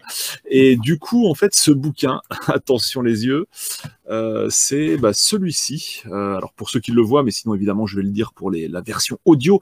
Euh, mon quotidien, le cyberharcèlement de Jonathan Zablo, alias Astérion, alias AK ex Kirby 54. ah oui. Voilà, donc Kirby le dit lui-même, il, est, il est très mauvais en fait en, en écriture. donc bah, sur le plan purement rédactionnel, c'est effectivement pas terrible, mais ça se lit quand même. C'est très très court à lire. Par contre, il y a, je crois, genre 90 pages, quoi, et encore euh, même avec des gros caractères. Donc c'est vraiment un bouquin qui va s'avaler extrêmement vite. Euh, et moi, ça m'a quand même intéressé euh, parce que, bah, surtout au lancement de la chaîne, j'avais quand même une bonne petite tripotée de d'emmerdeurs en fait qui venaient vraiment faire chier systématiquement à chaque live. Et c'est le cas, ça a été le cas avec plein d'autres youtubeurs rétro. On a déjà parlé avec euh, Alex Express notamment, alias Eric et euh, d'autres personnes. C'est vraiment quelque chose qui est, je sais pas si c'est propre au monde du rétro, parce que bah, typiquement j'ai deux chaînes pour ceux qui le savent. En fait, j'ai une chaîne également de tutoriel informatique, donc qui a rien à voir avec le jeu vidéo rétro. Et je n'ai jamais été emmerdé sur cette chaîne. En même temps, j'ai jamais vraiment fait de live, donc c'est peut-être ça le truc. mais en tout cas, au travers des commentaires. Alors oui, il y, a sûrement ça, mais au travers des commentaires, j'ai jamais été emmerdé dans les commentaires. Les commentaires à chaque fois, c'est ouais, super, merci, pouce bleu. Enfin bon, bref, c'est toujours euh, des trucs sympas et rigolos et gentils. Euh, et je m'en valide, euh, on va dire par paquet de sang en fait. Hein. Il y en a énormément de commentaires sur cette chaîne. Et donc du coup, c'est pour ça que ce livre m'a intéressé. Voilà, j'en viens à l'origine de l'intérêt du truc. je suis pas spécialement la, la chaîne de Jonathan. J'ai rien contre sa chaîne. Moi, j'ai déjà regardé de ses vidéos et voilà. Et euh, bon, à un moment, j'en ai discuté sur Twitter et on m'a dit oui, mais c'est normal euh, vu que euh, il achète des trucs à pas cher, il les revend cher, c'est normal qu'il se fasse taper sur la gueule. J'ai pas dit que tout ce qu'il faisait c'était catholique et que c'était bien et recommandable et tout. Et je perso, je connais pas, enfin, j'ai pas vu toutes ces vidéos. J'ai pas vu ces vidéos-là en tout cas quoi. Euh, mais je pense que quoi qu'il fasse sur Internet, ça justifie pas ce qu'on voit dans le bouquin en fait. Donc le bouquin est divisé en un certain nombre de chapitres, je crois il y en a une dizaine, et en gros à chaque chapitre il montre crescendo en fait dans les pires trucs à la con qui lui sont arrivés. Ozaki Show, exact Julien qui nous dit que Ozaki Show s'est fait emmerder aussi. Effectivement, j'ai écouté l'interview avec euh, notre ami Arcade Brain. D'ailleurs, je vous invite à écouter cette interview, elle est très cool parce que Ozaki Show a quelqu'un qui a vraiment une expression orale extrêmement bonne. Euh, donc c'est très agréable à écouter. Euh, et puis évidemment Arcade Aussi. Euh, et donc, euh, bah, effectivement, euh, donc il va crescendo avec les trucs de base et il monte de plus en plus en puissance. Alors ça va quand même pas jusqu'au swatting. Enfin, je m'en souviens pas. Et d'ailleurs, c'est bizarre parce qu'il me semble qu'il a fait une vidéo sur le swatting mais il en parle pas dans le bouquin. En fait, je m'attendais à ce que ça termine par un chapitre comme ça, et en fait non. Euh, faudrait que je regarde, je me reparcours le bouquin et que je fasse un petit peu une vidéo récap dessus. Là, c'est plus assez frais pour que je le fasse maintenant. Euh, mais en tout cas, voilà, moi ça m'a intéressé, même si c'est mal écrit. Bah, en tout cas, enfin mal écrit au niveau du style, c'est pas ouf, on va dire. Hein. C'est pas, euh, c'est pas le bouquin de Régis Monterrain, euh, David David Egg, je sais pas, je pas encore mm. lu son livre. Euh, c'est pas, voilà, c'est pas du Julien Chiez, hein, clairement le bouquin d'AHL, mais c'est compréhensible facile à lire et il n'y a pas de faute. Ou j'en ai pas vu, il euh, n'y a pas de trucs qui m'ont arraché les yeux. C'est quand même euh, publiable quoi. Et euh, voilà pour pour ceux que ça intéresse en fait, pour ceux qui sont bah, sur YouTube, qui s'intéressent un petit peu à la vie de YouTube, moi je trouve que ça fait partie des choses à lire parce que bah, c'est l'expérience d'un YouTuber qu'on l'aime ou pas en fait, et c'est vraiment très très intéressant. Et il y a aussi un certain nombre de trucs bah, qu'il faut éviter de faire. Alors lui, il a un petit côté un peu naïf, on le voit dans le bouquin. Euh, donc euh, du coup, bah forcément, euh, quand tu tends la perche, ben pour te faire battre, bah, tu te fais battre avec la perche. mais c'est voilà, moi j'ai trouvé ça vraiment très très intéressant, même si alors c'était très très, c'est très vite lu et c'est intéressant pour qui s'intéresse à la à la vie de YouTube et plus particulièrement la vie de YouTube dans le domaine du rétro gaming. ensuite, il y avait un autre truc, mais on va peut-être passer au, suivant. Je, je, je, pensais pas avoir autant de trucs à dire sur ce livre, donc du coup j'avais préparé, j'avais prévu de parler de deux choses, mais je vais vous céder la parole que bah, j'ai assez parlé en fait, tout simplement. Euh, et donc, euh, bah, nous allons passer à notre ami Dame. Et puis moi, je, voilà, je passerai tout à l'heure sur le. Alors, si la mode, c'est de parler un peu des, des, livres, euh, moi, je vais faire un, un, combo pour pas être trop trop long là-dessus. Il y a trois bouquins que j'ai lus. C'est la même maison d'édition, donc c'est Sœur d'édition, qui se qui fait notamment des, des livres euh, sur euh, des ouvrages sur le jeu vidéo, mais pas que. Il y a aussi des choses sur des œuvres un peu plus de pop culture, manga, euh, Marvel mm. Universe, etc. et donc j'ai découvert deux petits livres que je, qui étaient accessibles qu'aux membres premium jusque-là, donc qui s'appellent Ludothèque. Donc c'est des petits livres de 180-200 pages, ça dépend des, ouvrages. Donc, euh, moi, il y avait deux sujets qui m'intéressaient beaucoup c'était Portal et, euh, Valkyrie Profile. Euh, donc, Portal, c'est assez connu, hein, jeu de Valve où on fait des portails incroyables qui nous permettent d'aller à des endroits différents, qui a une super genèse parce que à la base, c'est vraiment venu de de personnes euh, euh, qui avaient une idée, une petite triptyque de, trois, associés, et donc Kim Swift. Euh, et, donc on a à la fois des, des infos sur bah, les jeux en eux-mêmes, donc pour Portal et pour Valkyrie Profile, donc en gros quelle est l'histoire, quels sont les, euh, les, personnages un petit peu euh, et euh, les, choses qui les lient, quel est le, game, le gameplay des, des, jeux. parce qu'évidemment, le Portal parle de Portal 1 et Portal 2 évidemment. mais surtout, c'est moi tout ce qui m'a, enfin, ce qui m'a intéressé particulièrement, connaissant très bien les jeux, c'est tout ce qui est sur la construction euh, des jeux et même euh, le côté un peu euh, humain, voire financier des équipes. Par exemple, pour Valkyrie Profile, donc c'est Triace, le studio. Et en fait, c'est un studio qui a une manière de faire très particulière, qui a une histoire assez mouvementée, on va dire. Et, et ça, en fait, ce qui sont, la manière dont ils travaillent, euh, ça se transparaît dans les jeux qu'ils ont pu faire. Et, euh, donc du coup, j'ai trouvé du euh, l'ouvrage. Alors j'ai pas, pas cité l'auteur qui, qui, me trouve, enfin que je trouve vraiment intéressant. Donc alors l'ouvrage sur Valkyrie Profile, c'est Colin Fourtet et, l'ouvrage sur Portal, donc c'est Ludothèque 12 et c'est Valentin Chauvin. Et à chaque fois Euh, ce que je trouve intéressant, c'est que déjà c'est hyper agréable à lire, c'est très bien écrit, et euh, on a à la fois euh, la, la, mise, la remise en contexte du jeu dans son univers de l'époque, euh, et surtout, bah, on apprend pas mal de choses sur euh, la construction des jeux. Par exemple, Portal, euh, quand ça a été intégré dans The Orange Box, qui était un, une sorte de compile composé de. Il y avait quoi? Il y avait Counter-Strike, Half-Life. 2. ouais. oui, il y avait voilà. Fortress. voilà, on, on, apprend un petit peu. Bah, pourquoi ce petit jeu, Val, ce petit jeu Portal a été implémenté un peu dans cette, dans cette euh, illustre compilation. Et ce qui en est ressorti, évidemment, euh, c'est. Un incroyable euh, jeu. Voilà. Moi, je sais ça... que Portal, c'est un. Ça vient pas d'un truc ou d'un mode de Quake à la base, non? Portal, non. Non, non euh, de mémoire, c'était donc le, le, le, le, moteur source donc. Oui, oui, non, non, mais le, le ah, il avait peut-être eu un truc, euh... donc ouais, ouais, je sais pas. Mm. Ouais, ah, c'était dans, dans Half-Life où justement tu avais, avais l'arme dans Half-Life, excusez-moi. Tout à fait. Voilà, ah, d'accord. Il y avait l'arme, voilà.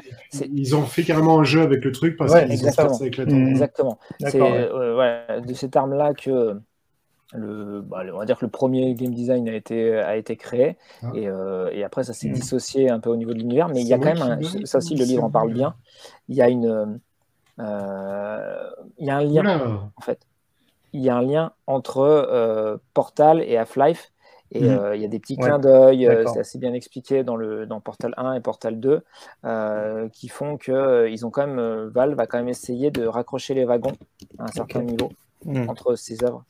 Euh, donc ça, c'est vraiment intéressant. Et j'ai regardé les deux cubes il n'y a pas longtemps et je suis en train de me dire que Portal me fait complètement penser à Cube, le film. Oui, le premier. Le ah premier oui. film. Enfin, un, peu, un peu, un parce, peu pensé. Mmh. Parce qu'il y a un jeu, enfin même deux jeux, je crois, Cube, donc euh, Q-U-B-E, euh, qui, ouais. qui, sont oui, sortis après aussi, Portal. Et qui mmh. se basent énormément sur le principe de Portal. Mais Portal, si vous n'avez jamais fait un Portal de votre vie, faites-le, faites-les, le 1 et le 2.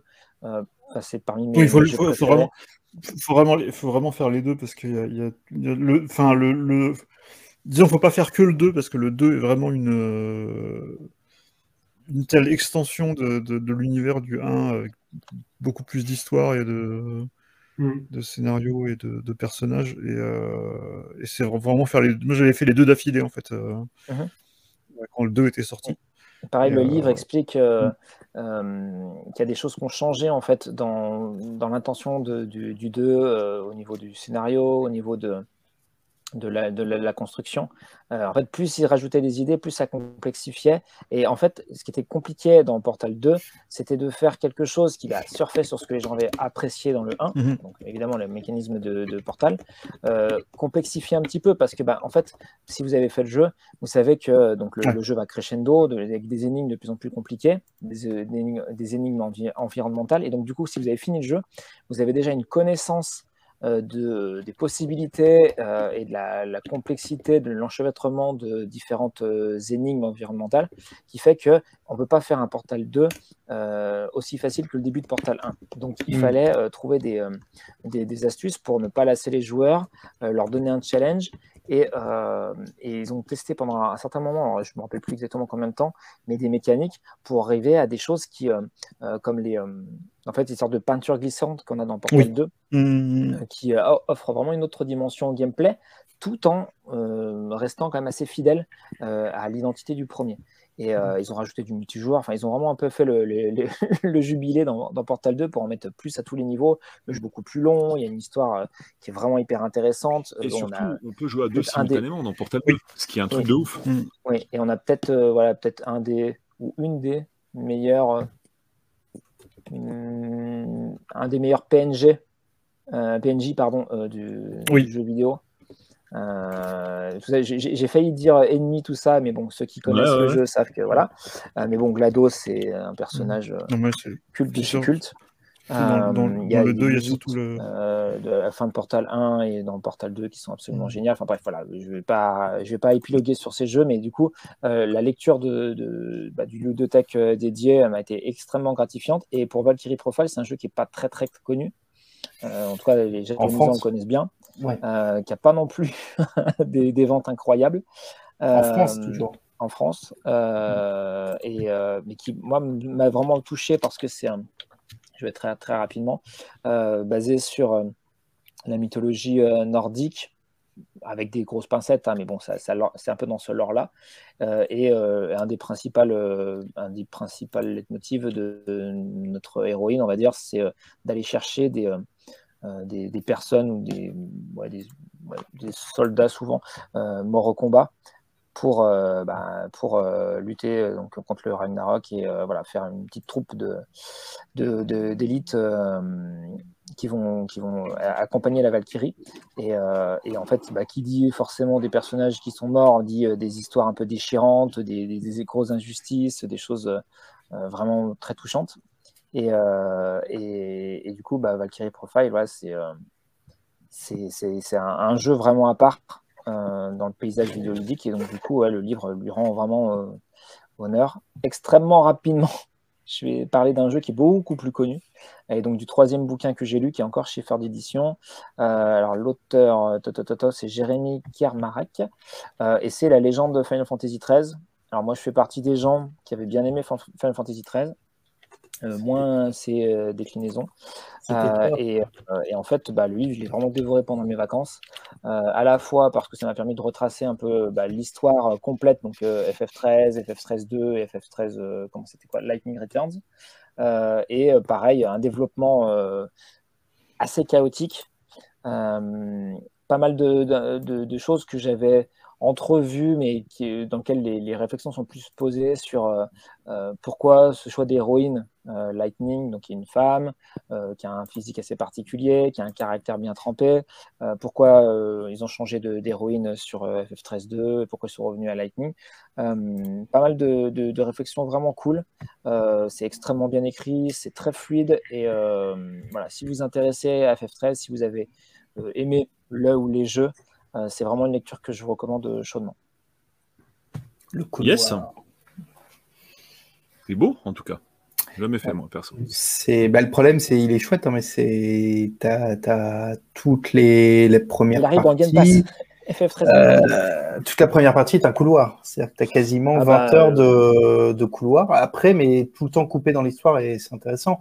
Mais l'open world est une sorte de truc à part. Enfin, c'est très très bizarre. Pulse. Et, ouais, et auquel tu reviens finalement plus, euh, plus post-game. Tu as juste besoin de farmer pour te faire le boss de fin, finalement, un peu, quoi. Enfin, la, partie de la fin. Euh, et puis, tu reviens plus après parce que tu as des, des, ennemis pétés à, te faire euh, par la suite. Donc, il est, il est très bizarre, mais je, je n'ai effectivement absolument pas détesté, moi non plus. J'ai été très, très pris dans l'histoire. En tout cas, sachez voilà, qu'il arrive, alors je ne sais plus quand exactement, mais, euh, mais très bientôt sur le, mm. Game Pass, mm, mm. Euh, au moins sur Xbox. Donc, euh, bah, il y a peut-être moyen de, de, lui donner une seconde chance à moindre coût et, et, possible que vous ne soyez pas déçus. Tout à fait. Yes. Mais alors, question, les, les, bouquins de la maison d'édition, du coup, c'est du full. alors, c'est alors... full Omake ou Non. Non, non, c'est Sœur d'édition. C'est une maison, euh, d'édition donc euh, toulousaine. Euh, je salue qui a beaucoup de mérite parce que bah, c'est voilà, deux fondateurs qui, bah, ouais, ont, vraiment créé une maison d'édition qui a un certain caractère, c'est-à-dire que ils n'ont pas forcément il, ne recherche pas forcément en fait d'avoir des, euh, euh, euh, des, des, grands noms, d'avoir d'être adoubé par le développeur ou l'éditeur, d'avoir des, visuels tout court ou des visuels donc du, du, jeu mhm. ou des œuvres qui traitent. ils ont un, un une, une, approche assez systémique dans, leur, dans, leur, dans leurs ouvrages qui sont en général basés sur une partie univers, une partie analyse un peu surtout sur tous les, sujets, euh, euh, quels qu'ils soient, euh, dans lesquels en fait on, au fur et à mesure des ouvrages, parce que j'en ai un certain nombre d'ouvrages sur d'édition, donc c'est assez sympa au niveau de la ligne éditoriale de retrouver à peu près le même genre de décryptage. Voilà, il y a l'univers, le décryptage et, et, tout un tas d'auteurs. Il y avait par exemple Loïc Rallet, euh, Aléa Sepion, qui avait fait donc un super livre sur Halo. Mm-hmm. et, et, en fait, moi, ce qui me plaît, c'est justement d'avoir des, des ouvrages complètement indépendants qui traitent euh, ben, à peu près de la même manière euh, les, les, œuvres. Et ça me donne vraiment un fil conducteur. Là, par exemple, sur les FF, euh, ben, je les ai quasiment tous. Je les ai pas tous, mais je sais que par exemple, j'ai FF7, FF8, FF9, FF10. et, et, et, même si ce sont des auteurs différents, j'aime beaucoup ce découpage. et là, pour dire, j'ai pas eu le temps de le lire pendant les vacances, mais j'ai acheté aussi un ouvrage sur les Chevaliers du Zodiac, voilà, à la même maison d'édition. Euh, donc, pour vous dire qu'il n'y a pas que le jeu vidéo, si jamais vous, êtes comme moi un peu plus ouvert d'esprit que simplement le, jeu vidéo, il y a des belles choses. Euh, il y a un bouquin Dragon Ball d'ailleurs euh, par Romain Dill, donc ex-journaliste jeuxvideo.com, qui est très bien aussi. voilà, pas mal, de, pas mal de, petites choses à aller voir. Et donc, pour répondre, parce qu'on posait la question est-ce que c'est full des maths ou, en, ou en papier Donc, la plupart des ouvrages ils ont tous été en version papier, si je ne dis pas de bêtises. Euh, il y a juste les ludothèques, effectivement, qui sont accessibles que pour les membres premium, donc les personnes qui euh, achèteraient euh, au moins 5 livres dans l'année. mais justement, ces ludothèques sont arrivées un peu plus tard. en mode des maths, donc c'est pour ça que bah, les deux ludothèques dont je vous ai parlé, Portal et, Valkyrie Profile, je les ai pris donc en, démat. Voilà, C'était moins de 10 euros de mémoire. Mm. Donc voilà, ça, ça, ça, vaut le coup si vous aimez ces univers-là. Mhm. Ok. Bon, et eh ben, je vais donner les coordonnées du coup dans le chat quand on va passer au sujet suivant, pour ceux que ça intéresse. Si tu as le lien euh, du coup dans le privé de chat, euh, Damien, n'hésite pas. Yes, bien sûr. Yes, yes. Euh, qui le tour, notre ami Rabi Si tu n'as pas déroulé toute ta liste de jeux tout à l'heure. Bah, si on va parler de lecture, moi j'ai pas beaucoup lu euh, de bouquins pendant l'été. Par contre, voilà, il y a certains articles. En fait, il y a un, article qui m'a vraiment accroché, que j'ai trouvé vraiment, vraiment passionnant, sur euh, kotaku.com, si, euh, si vous connaissez le site. L'article s'appelle Porno Hustlers of the Atari Age. Et je vous conseille vivement, vivement, vivement de le lire. C'est un article extraordinaire sur euh, comment s'est euh, le porno dans les jeux vidéo dans les années 80, à l'époque de l'Atari 2600, notamment avec le jeu, ce jeu dégueulasse, horrible, qui s'appelait Custer's Revenge, euh, qui, reprend, qui reprend justement un, événement de Custer, le, sudiste euh, qui s'est fait attaquer par des Indiens et qui avait perdu, et ils ont fait un jeu où on peut se venger de façon assez abjecte, où Custer était sur un côté de l'écran, il fallait violer l'indienne qui était à droite de l'écran, tout ça pour se venger pour les États-Unis. C'était un jeu qui avait fait, comment dire, la plus grosse, la plus, la plus grosse, la plus grosse, mais, mais alors la plus grosse. Euh, manif de l'histoire du jeu vidéo, la plus grosse protestation aux États-Unis euh, dans les années 80, et à juste titre, hein, parce que c'est vraiment une catastrophe. Et euh, en fait, on apprend énormément de choses dans cet article, notamment comment Ed Wood, euh, le réalisateur de Nanar, hmm. a qui a eu droit à un film d'ailleurs avec hmm, Tim Burton, Tim Burton. qui a eu un super film de Tim Burton, tout à fait, tout à fait, avec Johnny Depp. Et Marlon Lando oui. Exactement. le chef-d'œuvre, le chef-d'œuvre est Plan Name from Out of Space. Mm. Mais ce, ce, bah, film euh, ne raconte pas la fin de, l'aventure de, Oui, non, c'est pas dans le porno. Et donc, et, dans le porno, et donc voilà, Ed Wood a fini dans le porno. Euh, il a réalisé pas mal de films porno, notamment euh, chez Mystic, Swedish, chez Swedish Erotica. Euh, c'est un article, mais en fait, ça part mais complètement en vrille, en fait, cette histoire, et je vous conseille vivement de lire cet article. Mm, mm, mm. Euh, pour peu que vous soyez un peu anglophone, il est vraiment, vraiment bien. Il, est, accessible. Hein. Oui, oui, ça, ça faut pas. Ouais, ouais, faut pas ouais, il faut il y a Google Trad. C'est pour ça que je dis un peu, un peu anglophone, ça, ça suffit. Quoi.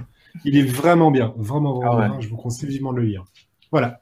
Donc, euh, ça, et puis sinon, un petit un petit reportage documentaire que j'ai vu sur polygon.com euh, sur la French Touch des années 80 et notamment énormément de. Alors, je trouve ça quand même génial. Il y avait énormément de femmes euh, dans, dans, le jeu vidéo et qui euh, énormément de programmatrices et qui ont fait des super trucs, vraiment.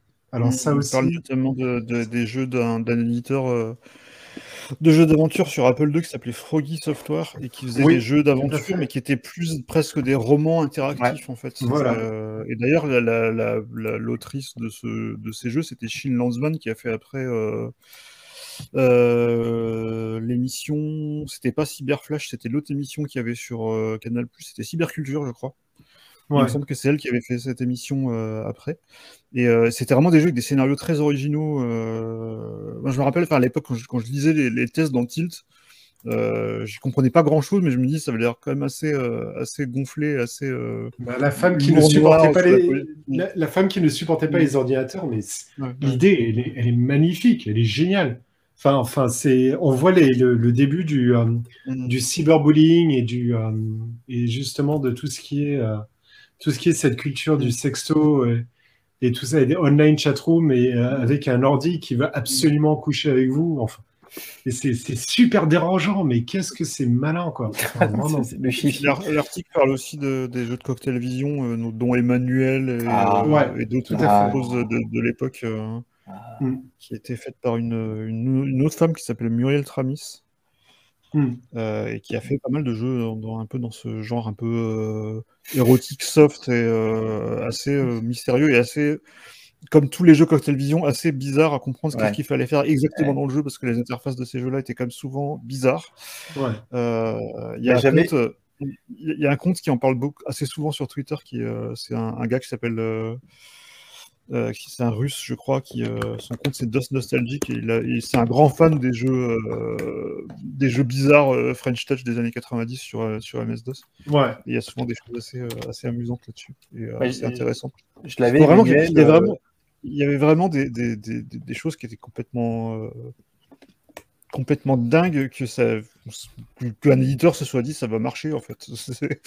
Et, euh, et je pense grosse, il y avait vraiment une grosse prise de risque et c'était vraiment de l'auteur là. C'était, du- c'était du, du- c'était vraiment c'était des vraiment, une bonne idée, on l'a fait quoi. Et, T'as euh, pas, euh, t'as pas de budget com à l'époque, oublie pas. Et euh, ces trucs-là, les trois quarts du temps, ça s'échange entre passionnés dans les boutiques. hein.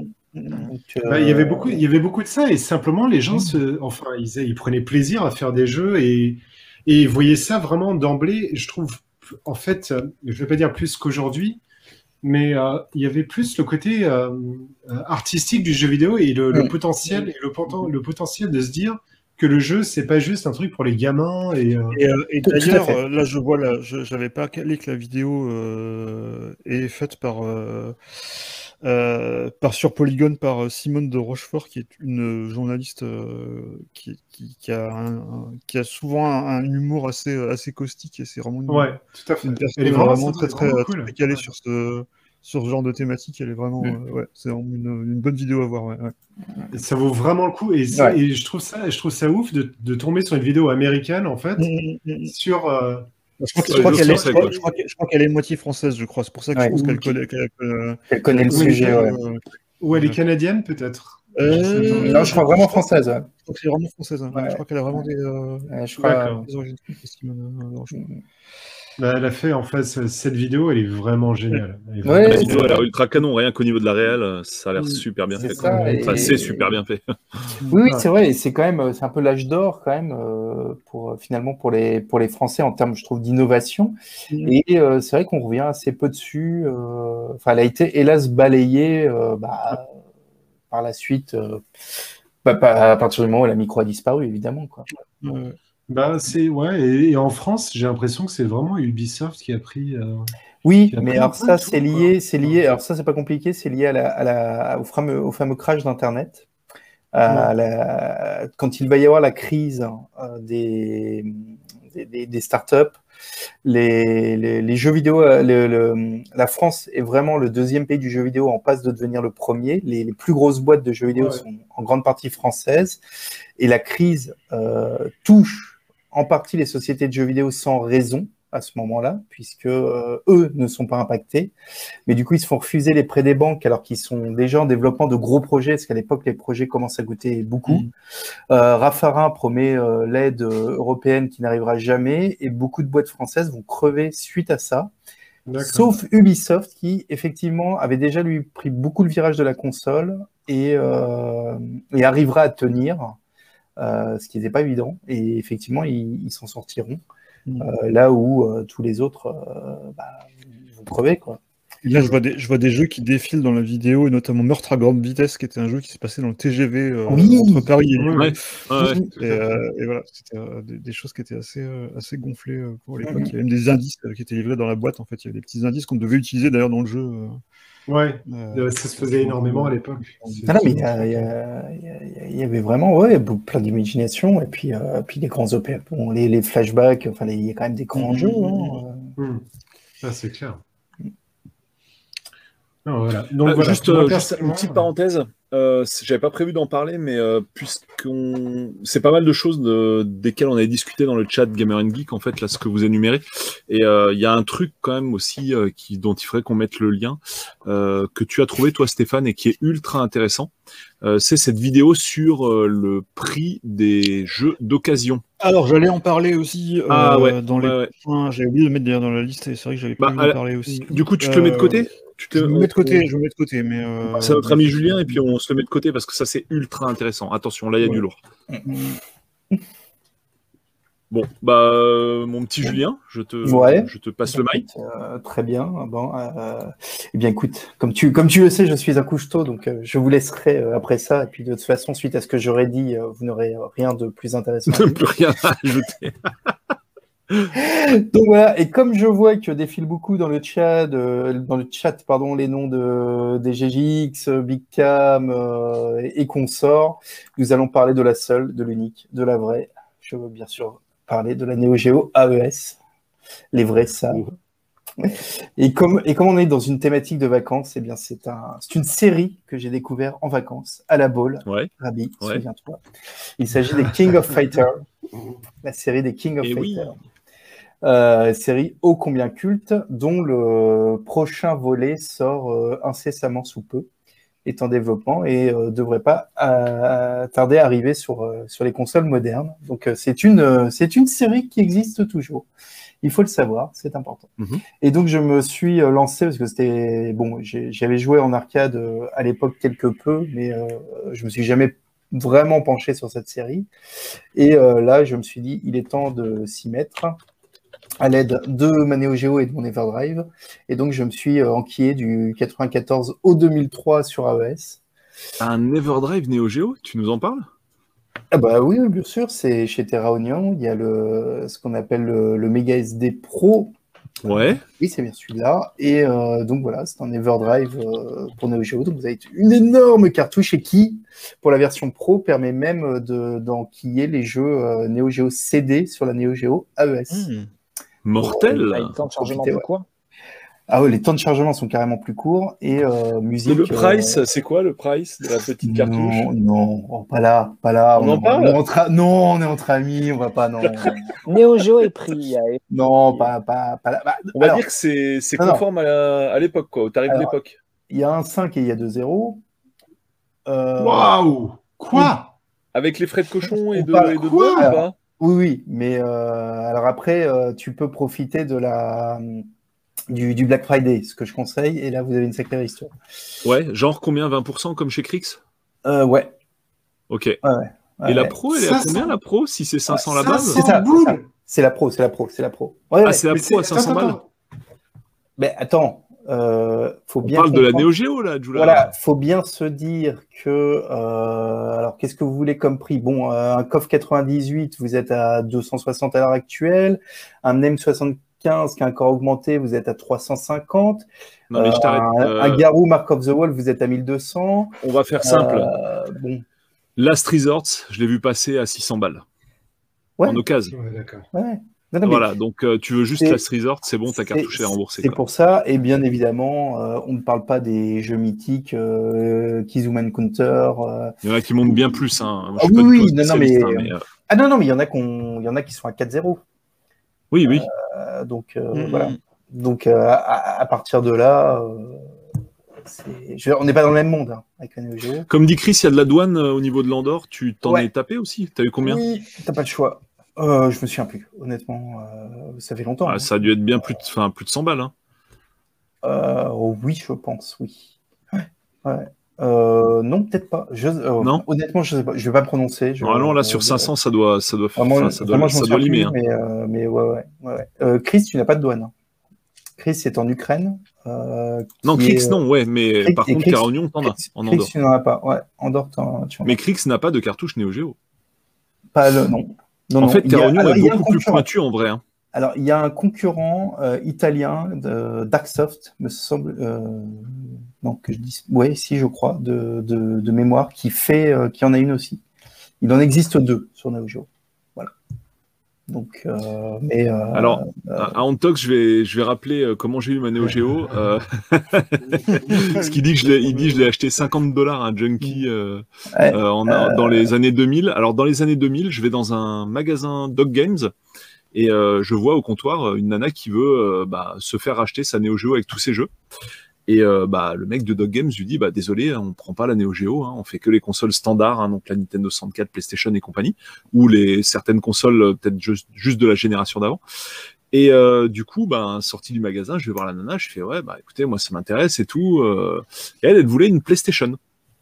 Et donc je lui ai échangé ma PlayStation avec tous mes jeux, c'est-à-dire euh, 7 ou 6 jeux, contre sa Neo Geo avec une dizaine de jeux. deux, deux pads, affaire. euh, plus un pad, euh, enfin qui est un autre modèle en fait, mais aussi avec des micro switch et tout. Et je pense qu'elle doit s'en souvenir encore aujourd'hui.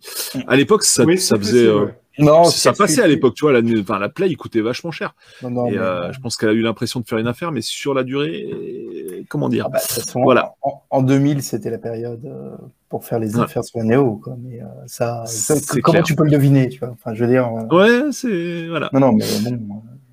Et donc ça a été la folie. On s'est fait de la Neo Geo tous les soirs euh, dans le foyer de jeunes travailleurs. C'était une dinguerie, quoi. Enfin, ouais, Ouais. donc du coup, je me suis lancé dans cette magnifique euh, série euh, des coffres. Euh, pour un peu faire mon, propre jugement aussi euh, sur ce qu'il en était et savoir si effectivement le 98 est, est- est-il réellement le meilleur coffre. Et oui, je pense que oui.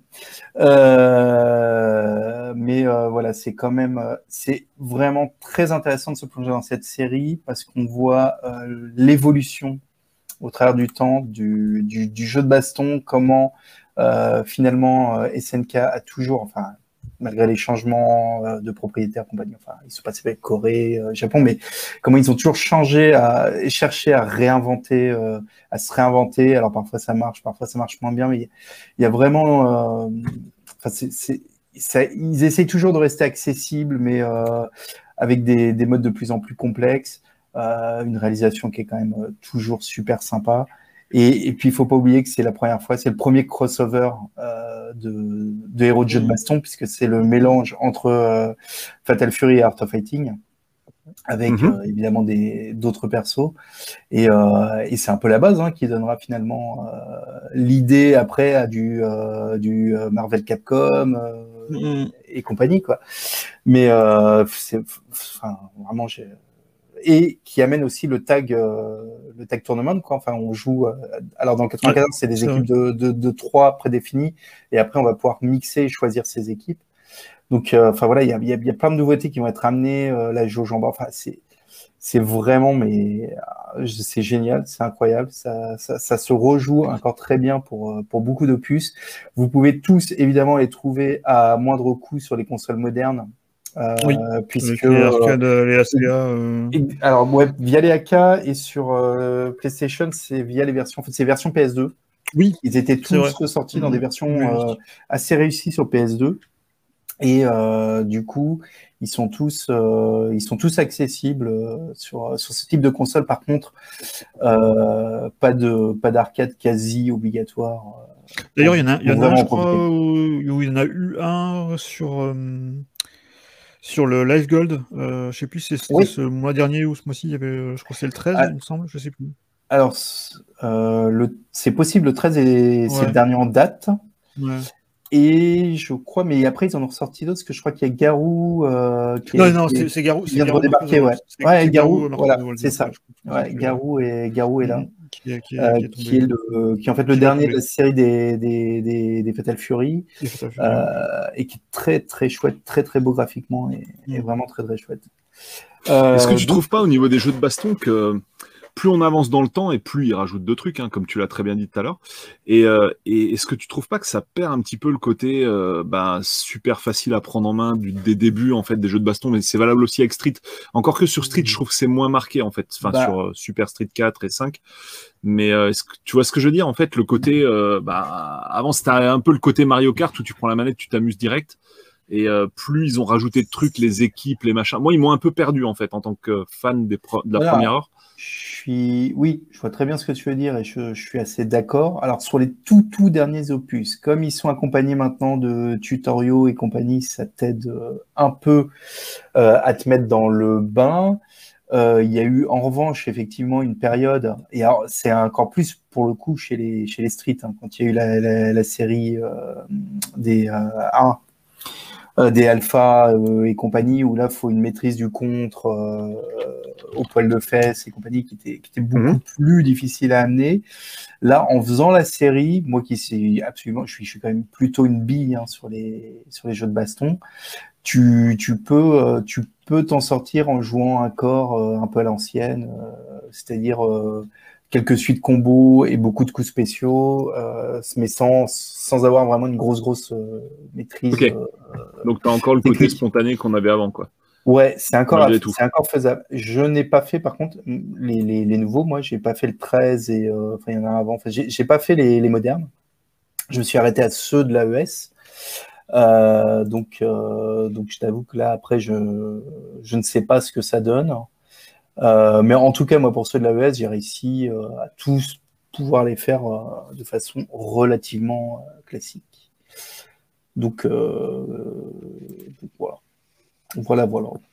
Euh, n'hé- N'hésitez pas à, à vous replonger dans ce petit, euh, dans ce petit, bombe. re- ouais, ce petit retour aux sources parce que euh, oui, voilà, c'est, il y a beaucoup de plaisir en fait euh, finalement euh, sur ces jeux-là qui, euh, qui ont disparu euh, de façon logique du marché et euh, dont on sent quand même en ce moment un revival un peu euh, déjà parce qu'il y a eu euh, bah, Arm System, System Work qui, avait bien relancé euh, euh, tout, tout le jeu de basson, bon, les Best Blue et compagnie, et puis là, Dragon Ball qui avait un peu relancé la hype. Évidemment, les, les Street Fighter, mais voilà, on, on sent qu'il y a un petit retour à ces jeux base 2D, même graphique 3D, base 2D, mais enfin, je veux dire 2D dans, le- dans le système de combat. Mhm. Il y a un peu un retour à ça. Et, euh, et voilà, et c'est cool, ça fait plaisir. Voilà, messieurs, Carrément. sur ce. Merci pour je tes vous laisse témoignages. continuer, mais de rien. Et puis, bah, une très bonne soirée à tout le monde. Yes. Ciao, Et à la Julien. prochaine. À Bisous. À plus. À plus. à plus. À la prochaine émission. À Ciao. Moi non plus, je vais pas tarder. Je Yes. Bon, bah, c'était Euh, au tour de Steph. De toute façon, on va pas, euh, pas tarder à avoir fait le euh, tour, hein, de toute Oui, manière, de, de tout ce qui je voulais juste, alors, pour revenir un peu à ce que, à ce que disait, euh, ce qu'on disait sur euh, les jeux d'aventure et euh, sur Cocktail Vision. Euh, alors, je, je vais parler aussi de, de la fameuse vidéo dont on, a- dont on vient de parler là. Sur, Ouais, d'ailleurs, si tu peux me passer le lien, c'est top. ouais, je vais Surtout. passer le lien. Ouais, juste dans le pour continuer le, le club littéraire Gamer and Geek. Alors j'ai lu un bouquin cet été, c'est la biographie de Ken Williams. Ken Williams qui est le fondateur de Sierra Online. Euh, Ah. avec sa femme, euh, cofondateur avec sa femme euh, Roberta Williams, qui a créé tous les King's Quest, qui a créé euh, après les, les, les Laura Bow, Phantasmagoria, enfin plein de jeux d'aventure point and click et même aventure textuelle avant. C'est un personnage qui est assez particulier, disons que c'est quelqu'un avec qui je, je, je, discu- je discuterai pas politique avec Ken Williams par exemple, parce que c'est quand même très bon gros conservateur euh, américain euh, de base.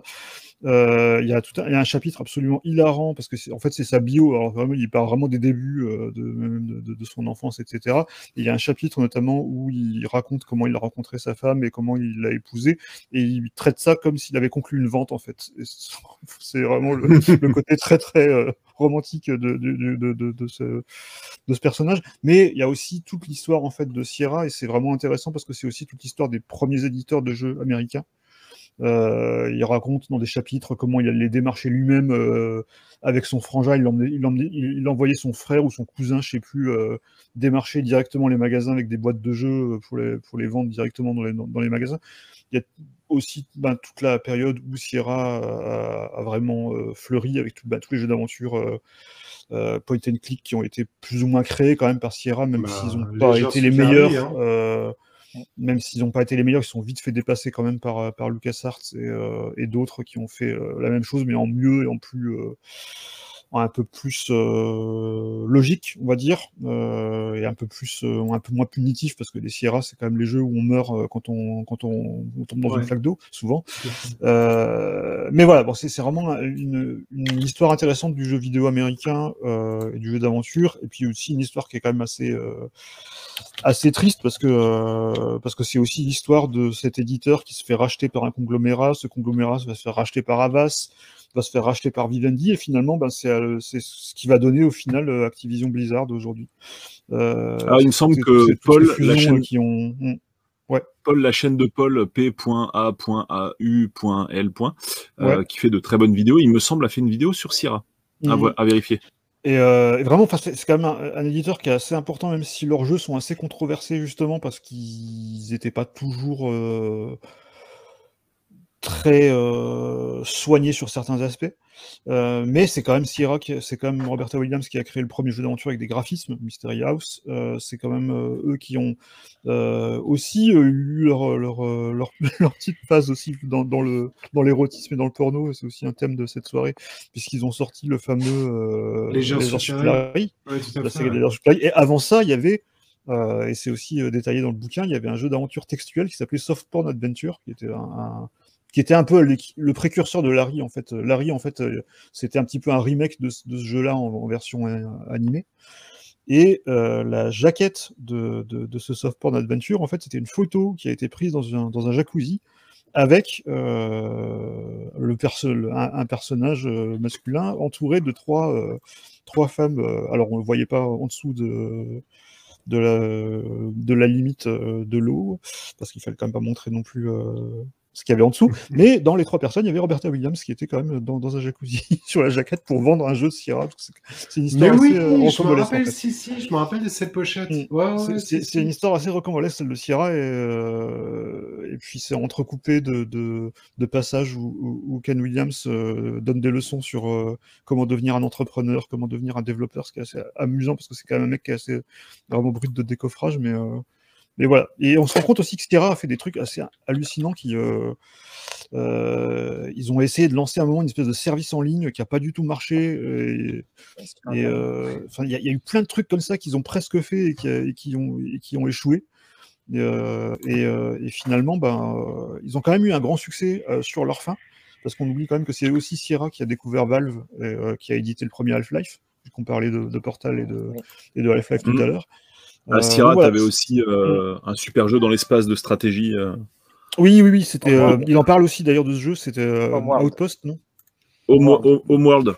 Homeworld, Euh, Ah, ouais, chose. Homeworld, je crois. Ouais, c'est Oui, ça. oui. Homeworld. Mais, euh, mais, mais disons que ouais, il y, y a- pas mal de, de, de- de choses intéressantes. Alors c'est un bouquin, non, je crois pas qu'il y a de version française, c'est unique parce que c'est un- je crois que c'est lui qui l'a édité lui-même aussi. Euh, moi je l'ai lu en version Kindle, il est disponible en version Kindle, mais euh, voilà. C'était un peu ma, ma lecture euh, de l'été qui m'a replongé un peu dans, mon, dans mes années euh, PC 1512 à jouer à, à King's Quest euh, 3 et, euh, et le premier Laser Suit Larry auquel j'essayais de jouer, même si euh, il fallait répondre à des questions sur la culture américaine pour euh, pouvoir jouer et prouver qu'on avait plus de 18 ans. Ce qui est, euh, voilà. Mais donc, euh, aussi, je voulais parler de cette fameuse vidéo dont je ne t'ai toujours pas donné le Que lien. j'ai retrouvé a priori, euh, qui s'appelle Exposing Fraud and Deception Et- c'est ça, Video Game Market. Voilà. Je vais vous donner Donc, à tous le lien dans le chat pour Ouais. ceux qui regardent la vidéo en live. Donc c'est une vidéo qui a été euh, postée il y a quelques semaines par euh, Karl Jobst, qui, euh, fait, qui est un YouTuber qui est surtout spécialisé dans les, dans les speedruns, notamment. La vidéo est à un million de vues à date. Et il a, Plus, il a ouais, fait une un million. enquête en fait sur euh, le marché des jeux euh, certifiés, euh, des jeux rétro certifiés. Alors vous avez vu passer, je pense, ces dernières semaines des, des actus sur des cartouches de Super Mario Bros, de Zelda, de même de Super Mario 64, qui est quand même pas un jeu si vieux que ça, et qui avait atteint des sommes complètement astronomiques. Et il a enquêté en fait sur les relations notamment entre euh, la maison Regardez euh, impérativement cette vidéo. Ah oui, elle est, déconner. elle, est, elle est vraiment très très. Elle est passionnante. super lourd. Elle est Ultra vraiment lourd. Il fait vraiment, le- en fait, Ah ouais. il fait le, il enquête vraiment sur les liens entre euh, la maison euh, Heritage Auction qui, euh, qui, qui a réalisé ces enchères et euh, cet organisme qui s'appelle WATA, W-A-T-A, euh, qui certifie les jeux en fait euh, selon des critères pour dire que voilà la boîte est vraiment neuve, il n'y a pas un pet dessus, etc. Et c'est ce qui va déterminer euh, le prix de ces jeux. Et en fait, tout le fil de, cette vidéo, c'est de dire qu'il y a vraiment de gros soupçons de collusion entre les deux. Ah, c'est plus que euh, des soupçons, hein, il les voilà, a établis. depuis, depuis, ça a été confirmé. Euh, et en fait, qu'il y a vraiment une volonté de créer une bulle spéculative, en fait, et de vraiment faire monter artificiellement le prix des, de- de- des jeux, notamment en passant, euh, en faisant vraiment passer euh, ces gens de Wata pour des, des sommités, euh, en les faisant passer dans tous les médias, notamment dans les dans, les- dans Y l'émission. compris dans Pawn, euh, c'est quoi Pawn Shop voilà, là voilà Pawn Stars, dans pardon. les Open Stars, et, euh, et vraiment de créer en fait une espèce d'engouement autour des jeux pour faire gonfler le prix. Ouais. Et, euh, et c'est complètement hallucinant. Et surtout, euh, alors je vais pas spoiler toute la vidéo parce qu'elle est vraiment passionnante, mais en fait, il, y a, il, y a un- il fait un parallèle sur la fin qui est complètement édifiant entre cette bulle spéculative et une bulle spéculative euh, qui avait eu lieu dans les années 80 autour des pièces de monnaie. Et il se rend compte en fait qu'il y avait déjà à l'origine de cette bulle spéculative les mêmes, certains des mêmes acteurs qui, qui, qui Ah ouais, essaient de créer cette bulle. c'est les spécialistes du truc. Et, et- et voilà, c'est vraiment, vraiment passionnant. Et puis en plus, c'est un petit peu euh, une vidéo qui est vraiment euh, à la fois atterrante parce qu'on se dit, mais euh, voilà, où, où on est tombé dans, dans le- dans l'univers du, du, du, du rétro gaming et de, la, et, de la, co- et de la collection. Mais en même temps, elle est aussi pleine d'espoir parce qu'il explique les mécanismes qui font que forcément ça va retomber à un moment. Donc au moins, on sait que euh, il y a peut-être des espoirs que enfin, ça va peut-être pas redescendre au niveau parce que même la, la- la bulle euh, des, des pièces de monnaie était jamais redescendue au niveau avant la, bulle, mais c'était quand même bien bien redescendu une fois que le que le, que Voilà. le pot rose avait été. euh, Donc en gros, c'est les mêmes ou Mm. collusion, on va dire, entre les personnes qui les vendent à un million de dollars, Voilà. les personnes qui les mettent aux enchères, les personnes qui font l'organisme de Et en certification. plus, en plus, Et les acheteurs, en gros, le vendeur et l'acheteur sur eBay, parce que des fois, il y a des ventes qui sont réussies quand même à un Mm, million de mm, dollars. Et ben, c'est la personne qui a mis en vente qui achète son propre jeu, en fait. c'est ça. C'est Et- ça qui est un et- truc de ouf. Et alors que alors que c'est indiqué dans leurs conditions euh, que c'est enfin c'est euh, interdit dans leurs conditions en fait euh, qu'un vendeur vende ses fasse estimer ses propres jeux et ils le font quand même apparemment et ça a été ça ça a été confirmé depuis il y a plusieurs autres sources qui ont confirmé qu'il y avait un des fondateurs ou un des, des premiers investisseurs je crois de, de, de, de cet organisme qui avait fait certifier ses propres jeux qu'il avait acheté lui-même donc euh, Ouais, Chris Redfield dit, ça s'appelle voilà. le shield bidding, en fait, quand tu, Ouais, euh, c'est tu achètes tes c'est propres enchères, en fait. exactement. Donc, voilà, vraiment, c'est en fait c'est euh, carrément un documentaire d'investigation à voir absolument. Et C'est comme nous dit Maiden. Cloud dans le chat, euh, avec le sous-titre français, ça passe. Oui. Je veux dire pour les gens qui sont non oui, oui, anglophones, ça passe, ouais, euh, il y a moyen de regarder le documentaire en activant les sous-titres automatiques de, de YouTube. Ça marche nickel, quoi. Voilà. Ça, ça passe. Mais, euh, mais voilà, c'est assez euh, atterrant quand même. Mais bon, voilà, c'est le, le, Ça, marquait le l'été en tout cas. de. Ça a marqué l'été, ouais. Mais Ouais, en, c'est à, voir temps- impérativement. hein. donc on a, on a mis le lien dans le chat euh, pour ceux qui veulent le voir. Mm. faut aller sur euh, du coup la chaîne Retropolo là, pour ceux qui écoutent mais en même temps, j'ai- en- même temps, j'ai trouvé un, j'ai trouvé un quackshot à 25 balles euh, dans un cash converter. Et du coup, je me dis. Est-ce que tu l'as remis en vente à un million de dollars Non, sur je l'ai pas euh, remis en vente à un million de Non dollars. Il y a Street of Rage hein, aussi, euh, j'ai retrouvé en parfait état. Ah, parce que je, euh, je me disais en fait, quand tu mets un jeu en vente à un million de dollars et que tu te l'achètes à toi-même à un million de dollars, la commission eBay elle doit être sympa quand même. Euh, oui, oui, oui, oui, c'est c'est vrai. Ça doit quand même faire des sous dans- à la fin. Dans la vidéo aussi, il, ex- il expose aussi le problème, il aussi expose aussi l'idée des, euh, des faux collectionneurs en fait, qui, euh, qui, qui passent maintenant pour les experts en collection de jeux vidéo alors qu'ils viennent de nulle part et qui sont vraiment eux aussi pareil euh, rentrés Ils juste dans la- foutre en fait, c'est dans le truc pour faire, la spécula- pour faire de la spéculation. quoi. C'est c'est vraiment, vraiment euh, atterrant. Mais voilà. c'est à gerber, tout à fait. Euh, Mm. C'est un peu le concept des crypto-monnaies. En, en fait, on Oui, vit une époque, on est vraiment dans cette époque-là, hein, dans l'époque euh, des bulles spécu- spéculatives à mort. Et c'est non, un jour, elle, enfin, elle va péter, puis elle va descendre, et puis elle va remonter, et puis elle va redescendre. Mais ça, sauf que ça va. Chris dit doit annuler la vente. Non, non, il annule pas, hein, parce que justement, il faut, enfin voilà, faut Mm. que ton truc soit, qu'il arrive dans vente réussie quand tu fais un filtrage. Mais sur, sans, euh, enfin, même sans rentrer, dans, eBay, ces, quoi. sans rentrer dans ces, dans ces extrêmes-là, euh, moi, je suis, je suis assez frappé de, souvent des, des, des- des prix que je vois passer sur des, euh, sur des jeux euh, complètement anecdotiques, euh, juste parce qu'ils sont rares. Euh, récemment, j'avais halluciné en voyant dans une, dans une boutique de jeux vidéo un, un Best of the Best sur euh, Super NES. C'était un, un jeu de, de kickboxing qui était pas terrible, que j'avais acheté parce que à l'époque parce qu'il n'y avait pas grand chose d'autre qui était, qui était sorti à ce moment-là. Et j'étais surpris de voir ce que, jeu, que ce jeu était, à- était genre à 110 euros en, en version boîte complète, alors que- qu'il qu'il en Il vaut. était vraiment pas ouf. ouais. Que, niveau qualité, il en vaut peut-être 10. Mais euh, voilà, c'est un petit peu le, le- le- le- le principe de la rareté. euh, et, euh, il y avait notamment récemment, il y avait une, une série de, de vidéos d'un d'un journaliste américain, Jamie Parrish, qui fait euh, des intégrales en fait de, euh, de, de consoles, et, enfin, qui finit jamais parce que euh, forcément, euh, quand il fait tout le catalogue de la NES, il en a encore pour 5 ans.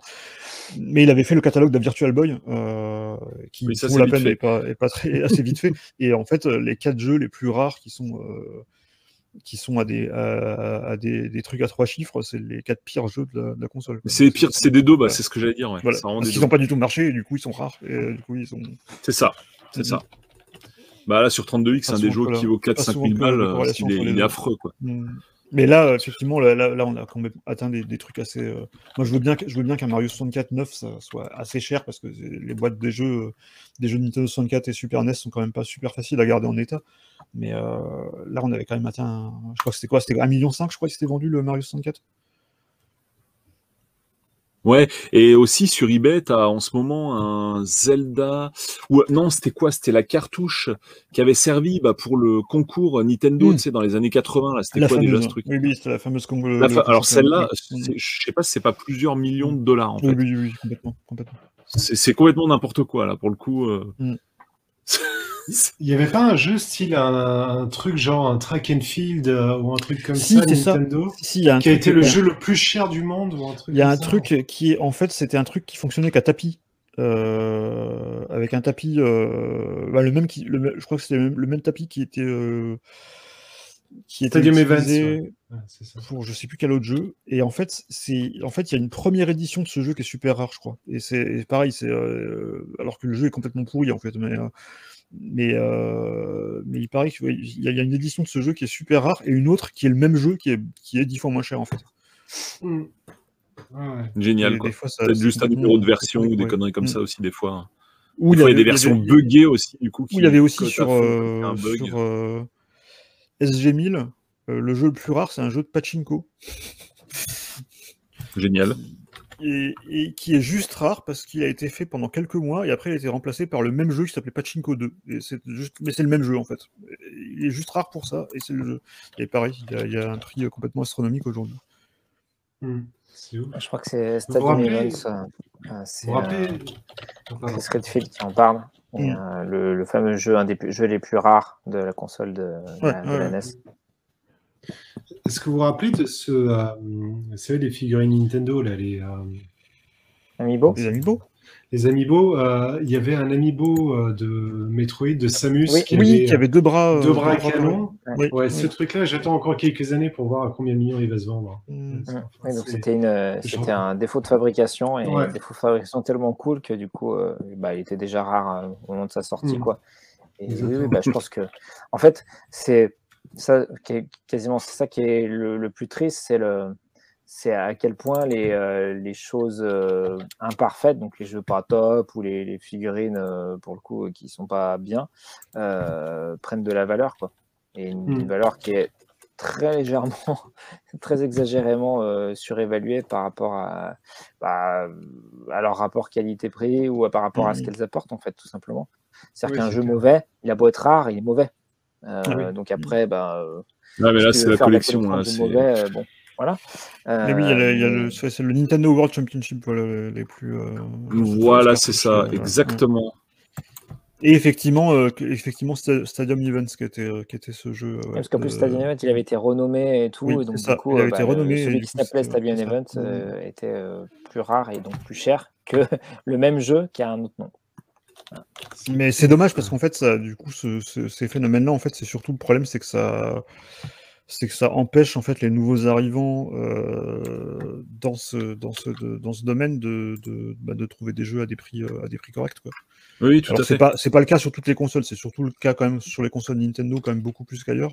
Enfin, je vois notamment moi sur euh, parce que je- là en ce moment, je suis plutôt sur chercher des jeux sur Master System et Mega Drive. C'est vrai que les prix sont quand même plutôt corrects encore euh, sur la plupart des jeux, à part vraiment des trucs euh, genre des RPG euh, qui sont toujours assez chers ou des euh, grosses franchises genre les Castlevania etc. Où là tu vas tu quand même euh, tomber sur des, euh, gros prix. Mais c'est vrai qu'il y a quand même énormément de jeux encore qui sur euh, sur les consoles euh, comme le Mega Drive que tu peux trouver entre 30-40 euros euh, en bon état. Et, euh, heureusement qu'il y a encore ces, ces consoles-là, parce que c'est vrai que euh, euh, sur d'autres, c'est euh, devenu assez, euh, Ça devient compliqué. hein. assez compliqué de, de- de se bâtir une collection. ouais. Mm. Alors justement, on la voit, cette cartouche, hein, donc Oui, on va voilà. faire en, Mm. en audio. Oui. Donc 2 millions de dollars, le Nintendo World Championship, qui est une cartouche chromée, hein, comme Zelda. C'est pour ça que j'avais Oui. confondu avec Zelda, Mm. mais en fait, ça n'a rien à voir. Celle-là, à la limite, c'est encore à, à peu près compréhensible parce qu'elle est vraiment. Non, mais d'accord, ouais, Mm. on est d'accord. Mais bon, Mm. quand même 2 millions, quoi. Et, Et euh, puis par le- contre, c'est pas Wata, Mm. c'est Wati, t'as vu? La Ah certification. C'est- bizarre. Et puis, et puis il y avait un des Mario qui s'était vendu euh, assez cher, qui était vraiment euh, particulier parce que parce que c'était un c'était un des tout premiers exemplaires euh, du marché test euh, de la sortie euh, de la NES sur les marchés test. Donc ça, à la limite, tu comprends, c'est le premier Mario, il y a, il y, a, il y a un contexte historique, c'est une version, une édition super rare de ce jeu. Euh, tu comprends à la limite que ça, que ça peut euh, monter dans des prix euh, absurdes pour le grand public parce que de toute façon, euh, enfin voilà. Mais, euh, mais que ça intéresse des collectionneurs qui veulent vraiment cette édition-là du jeu, comme euh, bah, c'est comme dans tous les domaines, euh, euh, dans les vinyles ou quoi. euh, Si tu cherches le pressage original de, ma- de tel album en 67, euh, Ouais, c'est clair. ça va forcément te coûter bonbon. Mais le problème, c'est que ça, ça commence vraiment à, à devenir n'importe quel jeu en bon état euh, qui, qui, qui- Ouais. qui se vend à des millions. Quoi. Et là, C'est ça le truc qui sautait aux yeux quand assez tu voyais bah, tu vois, le, problématique, le, le Mario 64, quoi, par Mm. exemple, qui est un jeu ultra vieux. euh, Et qui est pas euh, ultra rare surtout parce que c'est quand même vendu à des, à des Ouais, millions quand même. Et, euh, et donc, du coup, Mm. à la fois, si on, on part juste sur le côté euh, rareté, on comprend pas trop. Et, et par ailleurs, alors, d'un œil plus. Tout à l'heure, bon, il y avait Julien qui parlait des mots 5, etc. Mais côté un peu patrimoine, conservation Mm. de, de- de ces œuvres-là, euh, j'ai envie de dire, si l'idée du rétro gaming, c'est d'avoir accès à des jeux qu'on n'a pas pu connaître ou qu'on a aimé quand on était gosse et qu'on n'a plus, euh, le, prix est un lien euh, d'accessibilité. Enfin, c'est plus Bon, le après, prix est les, cher, moins c'est l'Everdrive est notre en ami fait. au pire. hein. Là, pour moi, c'est vraiment pour les collectionneurs, hein, clairement. Et donc, euh, pareil, moi, encore une fois, euh, j'ai pas forcément trop la fibre collectionneur euh, en vrai comme dans les jeux, mais euh, je trouve ça limite un peu triste. Mais encore une fois, c'est mon propre avis, je l'impose à personne, euh, d'avoir un, un jeu euh, euh, jamais déballé euh, et auquel on n'a peut-être pas essayé, enfin auquel on s'est pas adonné. Je trouve ça un Mhm. peu triste, mais bon, c'est mon avis. hein. C'est ce que je dis, Ouais. ces gens-là, il faut leur, faut, leur, faut leur montrer Toy Story 2 en boucle en fait. Qui parle Ouais, de je, ça. pense, je pense qu'ils vont te dire que bah tiens j'ai mon Toy Story 2 euh, dans sa boîte et puis j'ai mon Toy Story 2 que je peux regarder. ça. tu vois. Mais, euh, mais voilà, c'est Toy, Toy Story 2, un film qui parle euh, tout à fait de ça et dont le méchant est un collectionneur euh, de, jouets euh, qui a tous les traits d'ailleurs de ces, de ces spéculateurs euh, aujourd'hui. Mais moi, mais moi je suis super deg parce que j'ai par exemple j'ai deux guitares euh, qui datent euh, de 65 et 66 et qui Ah ouais. sont des Fender Fender et, euh, et une euh, une olympique euh, de comment ça s'appelle la, la, la sous-marque de Gibson. oh là là, putain, moi aujourd'hui avec les noms. Euh, et, euh, et qui était la dernière guitare à être fabriquée dans les usines de Gibson et qui n'est pas une Gibson. Et je compte énormément dessus et j'ai regardé à combien elles sont cotées, mais en Mm. fait, euh, en fait, ça vaut même pas le coup de les revendre, quoi. Enfin, elles Mm. sont, elles sont sympas, hein. C'est, c'est donc du 5 ou 6 000 euros, quoi. Mais euh, sur- surtout par rapport à combien je les ai achetées. Ouais. Mais ça n'atteint vraiment pas ce qu'on retrouve dans les jeux vidéo et dans, et dans certains autres euh, loisirs où c'est des trucs de fou, hein. Mais pour, ça euh, répondre à va être des placements, en fait, des placements Mm. financiers, quoi. Si tu veux, ça, ça devient, ça devient des t'aurais pu placements. acheter une maison, machin, bah, tu vas acheter un jeu vidéo ultra rare et euh, voilà. Et C'est ce qu'on a vu sur tous les autres marchés, hein, que ce soit sur les marchés de l'art ou sur la BD Ah, ou sur des choses comme ça. Ah oui, bien sûr. Mais, euh, mais après, pour, pour répondre à Chris Redfield, effectivement, il y a des jeux Mega Drive qui sont chers, hein, ça, ça, c'est clair. Mais par contre, j'ai l'impression que, que comparé à Nintendo, tu as l'impression que tout est cher sur Nintendo euh, aujourd'hui. Alors Ouais. que sur Sega, tu as encore euh, pas mal de possibilités de trouver des trucs pas trop, euh, Ah, ça dépend, hein, ça dépend quoi, hein, sur 32 pas trop élevés. Mais ah oui, il y a- et tout. euh, oui, non, mais il y en a un peu de partout. hein. Ça dépend, ça dépend, ça dépend des jeux. Mais, euh, mais ça reste. Tu gardes quand même encore des choses un peu plus accessibles. euh. Ouais. Comme si c'est un peu. Enfin, Volvi Wow, vient de trouver un trésor chez lui. c'est ça. Euh, Voilà, oui, Quelqu'un qui dit dans le chat que Chibi Robo cote Ouais. ultra cher, et donc Volvi en a un. Effectivement, comme Chibi Robo sur GameCube est ultra cher. Ah ouais. Ok, bah lui, je l'ai. Euh, juste avant, avant que tu continues, pour rebondir sur le, bah, le fameux documentaire hein, dont on parle, euh, vous tapez, vous allez sur euh, eBay, vous tapez. Wata, WATA ou WATI.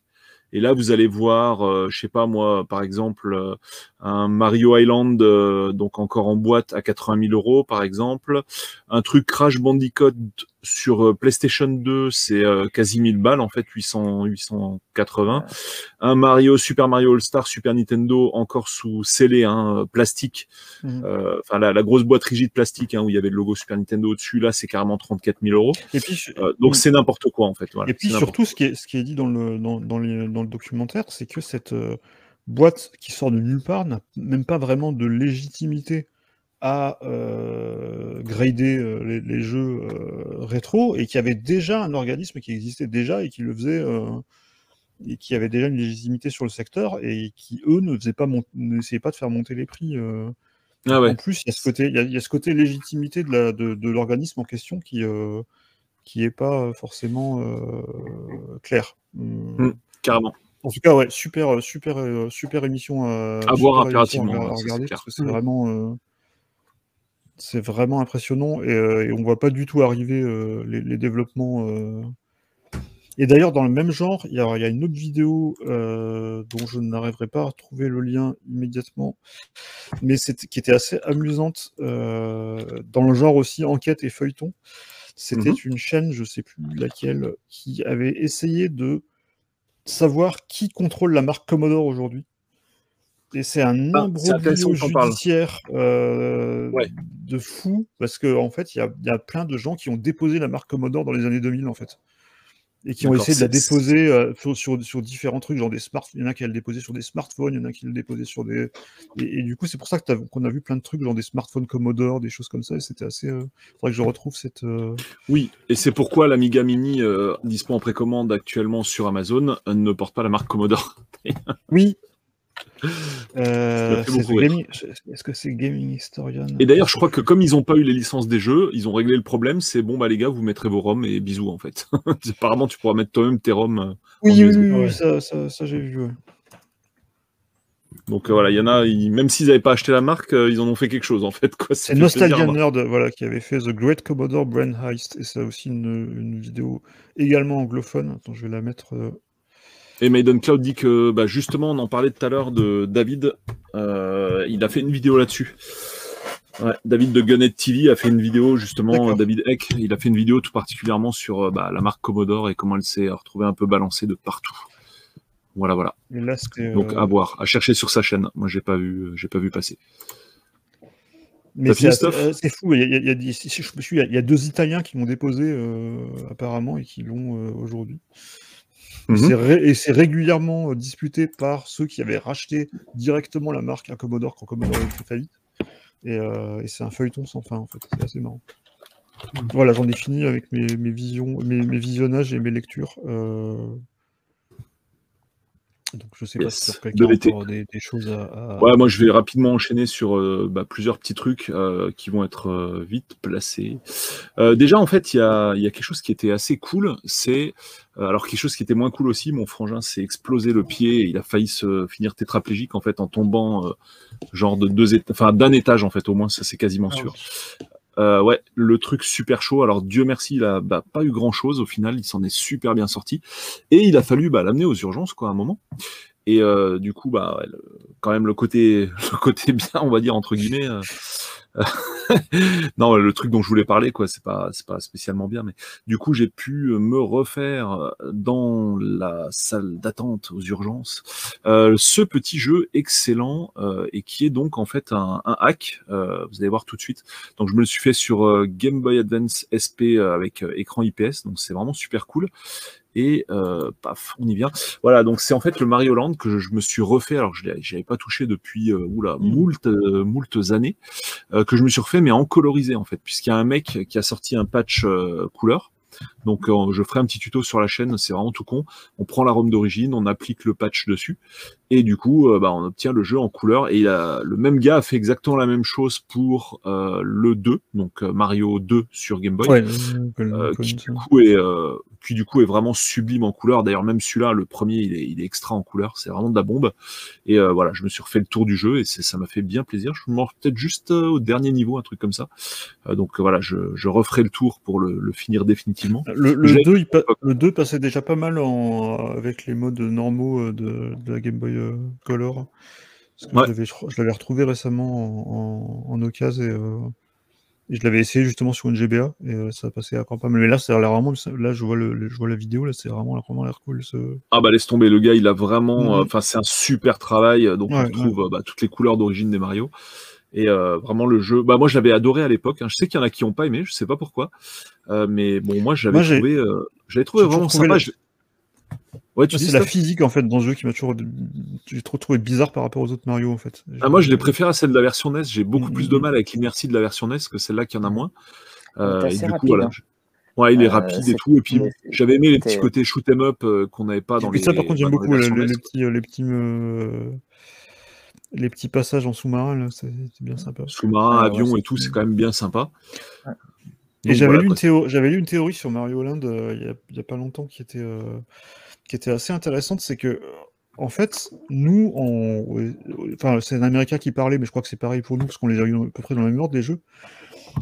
Les Japonais ont eu euh, Super Mario Bros. Ensuite, ils ont eu le 2 japonais, qui, donc, qui est Lost Levels. Ensuite, ils ont eu Super Mario Bros. 3. Donc, c'est des jeux qui sont assez similaires, en fait. Euh, enfin, qui sont basés sur le même principe. Et, euh, Alors que nous, en fait, en, en Europe et aux États-Unis, on a eu le premier Mario. Ensuite, on a eu le Mario 2 euh, américain qui est, qui est Doki Doki Panic, donc qui a rien à voir avec un Mario à la base qui a été transformé en Mario. Ensuite, on a eu Super Mario Land. Et ensuite seulement, on a eu Super Mario Bros 3. Donc, on a eu des Mario bizarres dès le début, en fait. Et ça a complètement changé un peu la, la, perception qu'on a des Mario et se dire, bah, finalement, le Mario, ça peut être, euh, ça peut être euh, moins dans le, dans, le, dans le canon et être un peu plus bizarre euh, à chaque épisode. Et on n'avait pas forcément cette, cette notion de des jeux qui qui se renouvellent, sur le même euh. principe avec les, les blocs et les pièces, etc. Et, euh, J'avais trouvé ça assez, intéressant comme réflexion de dire que qu'on n'avait pas du tout la même perception euh, de, de l'évolution de la série, nous, en, en, en Occident que- Japon. Voilà, voilà. Pour finir, euh, du coup, dans les autres petits sujets, il y a eu euh, bah, la réception du coffret collector Oh. de euh, notre magnifique euh, Demons of Asterborg euh, qu'on verra lors d'un live prochainement. Euh, du coup, bah, le coffret collector, le coffret collector, pardon, est vraiment bien cool. J'ai trouvé qu'ils avaient fait un super taf là-dessus. Je vais pas tout montrer en détail. De toute façon, je le montre dans une vidéo qui a été publiée aujourd'hui. Mais euh, voilà, t'as la carte du monde en tissu, t'as plein d'autocollants, t'as la clé USB. Ah, euh, voilà. clé USB euh, en métal, euh, vraiment façon épée euh, dans son fourreau et tout. Enfin, ils ont vraiment fait un super taf sur le collector. Euh, les autres trucs que j'avais pas dit, là, j'enchaîne tout rapidos, c'est que bah, pendant la PGR dont je parlais en début de live, il y a bah, l'ami FF6man qui m'a bah, switch laissé donc deux SNES. Et ce qu'il a fait qui est moins courant pour FF6man, c'est qu'il m'a fait un joli mode RVB sur euh, une 64. Alors en fait les 64 donc c'est le modèle avec marqué FRA euh, donc pour ceux qui ont l'image en fait. Et ceux qui n'ont pas l'image faut retourner votre console il y a un petit sticker en dessous. Et il faut que ce soit marqué FRA donc là par exemple c'est marqué NUS donc c'est pas bon mais on a changé la coque en fait c'était bien une FRA à la base et on a interverti les coques et du coup les FRA ont un circuit euh, RGB de base mais qui n'a pas été euh, câblé par Nintendo en gros Nintendo a pas soudé les composants dessus et donc, euh, ben, FF6man connaît ce mode et a soudé tous les composants dessus. Et donc, m'a, m'a RVBisé en fait ma 64 FR. Et la petite anecdote marrante aussi, c'est que pour trouver une 64 FRA, ça a été super dur. Je pensais que j'en avais une parce que j'ai plusieurs 64. C'est compliqué, ouais. Ah oui, c'est compliqué. J'ai Mm. plusieurs 64 à la maison. Je me suis dit, il y en a bien une qui va être une FRA. Bah non, en fait, zéro. Euh, après, euh, je lis Chris Redfield. Après, euh, j'ai galéré comme un fou sur le bon coin. Personne n'en avait, en fait. À chaque fois, c'était des modèles classiques. Et à un moment, c'est vraiment juste le vendredi soir, la veille du départ à la PGR, que je suis tombé sur un mec qui en avait une, mais il y avait une tache euh, blanche, en fait, sur la console. C'est pourquoi on a changé la coque avec euh, FF6 Man. Et du coup, la sienne était bien une FRA qui vendait enfin pas cher parce qu'elle avait une tache blanche, mais je m'en foutais puisque les coques, c'est pas ce qui manque. Et du coup, euh, voilà, du coup, je me suis retrouvé avec ma FRA que, bah, que FF6 Man a pu, euh, a pu pucer. Et c'est ce qu'on verra d'ailleurs dans une vidéo apparaître également puisque je l'ai filmé. Et je sais pas si c'est pas Chris Redfield qui a tenu le, le smartphone euh, qui filmait les détails ou bien c'est Psyodélique. Enfin, ils ont fait chacun une vidéo en fait. Ils ont tenu le smartphone pendant une demi-heure. Mais une demi-heure facile, hein, si c'est pas plus. Et donc euh, voilà, c'est ça, ça fera partie des vidéos à venir et qui sont vraiment très très cool. Euh, de bons petits modes qu'on peut avoir parce qu'a priori avec la, la FRA avec euh, sortie RVB, euh, il paraît que l'image n'a vraiment rien à voir. Donc j'ai pas encore eu l'occasion d'essayer. Ah bah c'est pas oui bah, ça va être assez différent effectivement du, du composite. Moi ça me dérange, j'ai fait le, le truc inverse en fait, c'est que j'ai j'avais acheté en fait je, je, je lisais euh, euh, il y a pas longtemps les, les, les tweets de, de l'excellent compte CRT Pixel qui en fait qui fait des comparaisons Et- entre euh, le rendu euh, d'un jeu rétro dans un émulateur et le rendu sur un vrai CRT. Et notamment il avait fait toute une série de, de- CRT, de- les écrans cathodiques. Hein, non, ceux c'est qui écran ont pas cathodique. connu. ouais. Euh, et il avait fait toute une série, notamment sur euh, des captures de Mega Drive en composite. Parce qu'en fait, on se rend compte en fait que les jeux Mega Drive étaient faits pour le composite. Parce qu'au Japon, c'était vraiment euh, soit du composite, soit du RF qui était vraiment euh, majoritaire, je crois. Et en fait, les, les développeurs utilisaient euh, l'image du composite qui crée une espèce de flou euh, euh, sur les, trames en fait. Et il y a beaucoup de jeux où nous on voit une trame, sur nos Drive françaises qui étaient en RVB, on voit une. Genre par exemple dans Sonic, dans les tuyaux, dans le deuxième monde, dans Sonic 2, on voit une espèce de, de, de trame avec des lignes horizontales. Ou dans les cascades aussi, dans le, dans le premier monde, dans le Sonic 1. Et en fait, quand tu lui joues en composite, ben, tu as un effet de transparence. Parce que tu as le mélange qui se fait, qui s'opère. Euh, et en fait, ça change complètement la perception que tu as du jeu, parce que tu croyais que la Mega Drive ne faisait pas de transparence, mais en fait, si, elle en faisait en composite, quelque part, avec, les, avec ces effets qui étaient faits euh, à partir du, bah, des limitations de, de, de, de, de, de cette technologie, euh, de cette sortie, en fait, et euh, qui utilisaient ça à bon escient pour faire la- de, de l'anti-aliasing, pour faire de la transparence, etc. Et je me suis un petit peu amusé comme ça à redécouvrir certains jeux, euh, notamment Sonic 1 et, euh, Revenge of Shinobi aussi. Comme ça, et, voir que, ben, en fait, effectivement, c'est flou. Parce que bon, le composite, c'est comme c'est quelque chose que moi à l'époque je détestais parce que quand, par exemple, quand j'avais acheté ma PlayStation, la, la première PlayStation, elle était livrée qu'un juste avec un câble composite et je trouvais l'image dégueulasse parce que j'étais habitué vraiment au, RVB.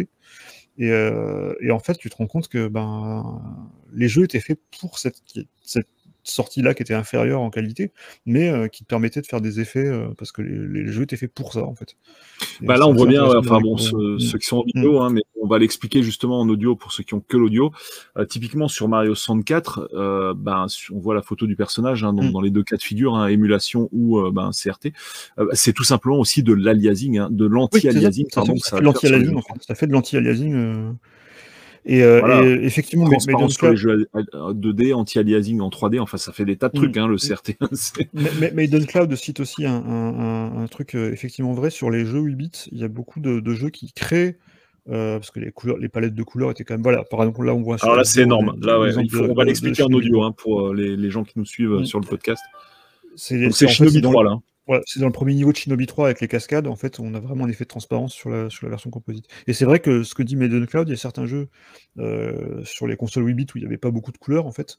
Ben, avec, le, avec le mélange de deux couleurs, on pouvait carrément en créer une troisième. Et, euh, et c'est notamment le cas sur PC.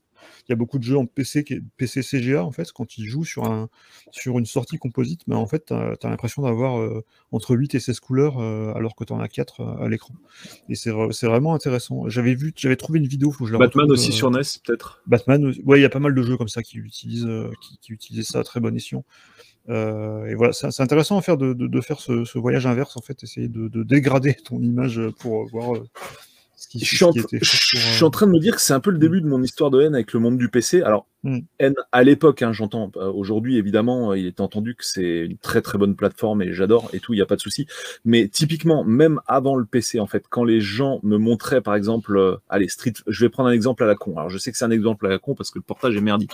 Mais typiquement, Street Fighter 2 sur Amiga, mm. euh, même si le portage, est, on va pas parler du portage, mais simplement le rendu visuel à l'écran. Euh, le rendu visuel par rapport à une console, je le trouvais moche parce que c'était trop beau en fait. Enfin voilà. Et le truc, c'est que justement, tu n'avais pas l'anti-aliasing même en. Enfin, finalement, l'anti-aliasing, il est valable aussi en 2D hein, en réalité. Oui, hein. complètement. complètement.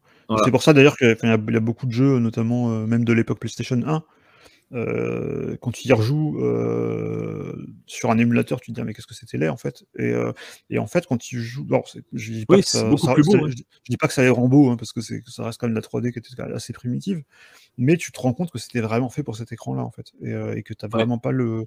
En fait, quand tu, moi je me rappelle quand j'avais rejoué à à Tomb Raider, le premier Tomb Raider, euh, euh, qui était dispo sur la, sur la PS3, euh, dans, le PS Store, il y avait les, PS classiques. Je me dis, mais c'était horrible, en fait, ce jeu, comment j'ai pu jouer à ça? Et en fait, je me suis rendu compte que tu perdais tout ce côté anti-aliasing, en fait.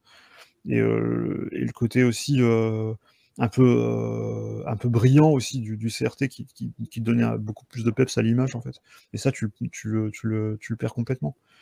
Euh, et, c'est intéressant de, de, de, ouais, de, rejouer aux jeux tels qu'ils ont été faits euh, sur les et d'essayer de se rapprocher de la technologie d'écran euh, et de la sortie pour laquelle ils ont été optimisés surtout. Ouais, carrément, mm. carrément, carrément. Bon, pour finir ensuite sur les, les trucs de l'été, en fait, il y a, bah, il y a récemment, j'ai montré aux gamins un film qui s'appelle Les Pirates de la Silicon Valley.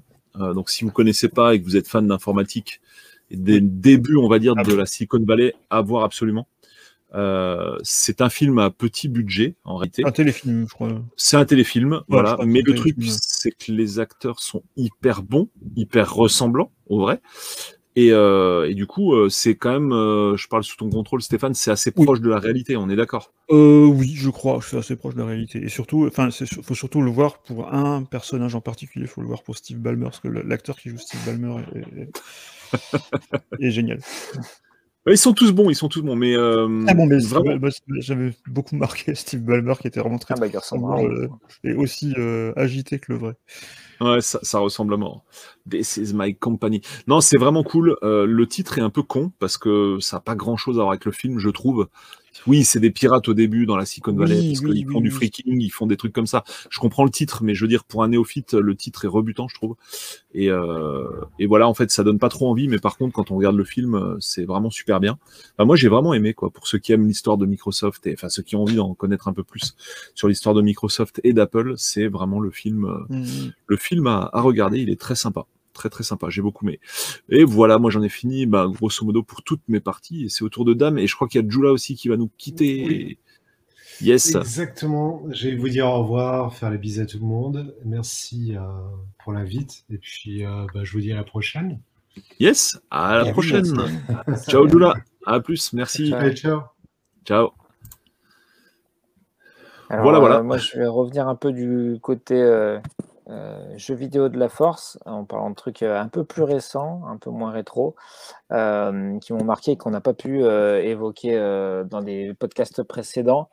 je pense notamment à Ratchet Clank Rift Apart, qui est, sorti maintenant il y a quelques, quelques mois, mais qui a été bah, une de mes grosses claques de l'été, mmh parce qu'il bah, est absolument magnifique. visuellement, c'est ouais, le plus beau jeu PS5 que j'ai vu, euh, auquel j'ai pu jouer. Euh, donc, euh, bah, si vous connaissez pas Ratchet Clank, donc une série de jeux d'action-aventure, mais quand même plutôt matinée d'action shooter, qui, donc, a, qui a commencé sur PS2, qui a été décliné sur toutes les consoles de Sony. Et après, une génération sur PS3 on avait beaucoup beaucoup de jeux, il y en avait un par an euh, sur lequel on a été un petit peu, on a fait un peu une overdose.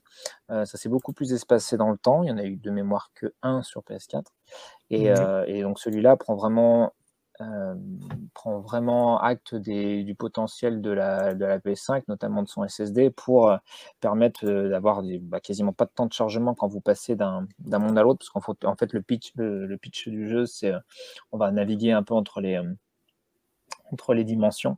Mmh, mmh. Et, euh, et en fait, bah, vous allez voir par exemple l'écran, euh, enfin la zone de jeu un petit peu morcelée, et vous voyez une autre dimension qui se dessine.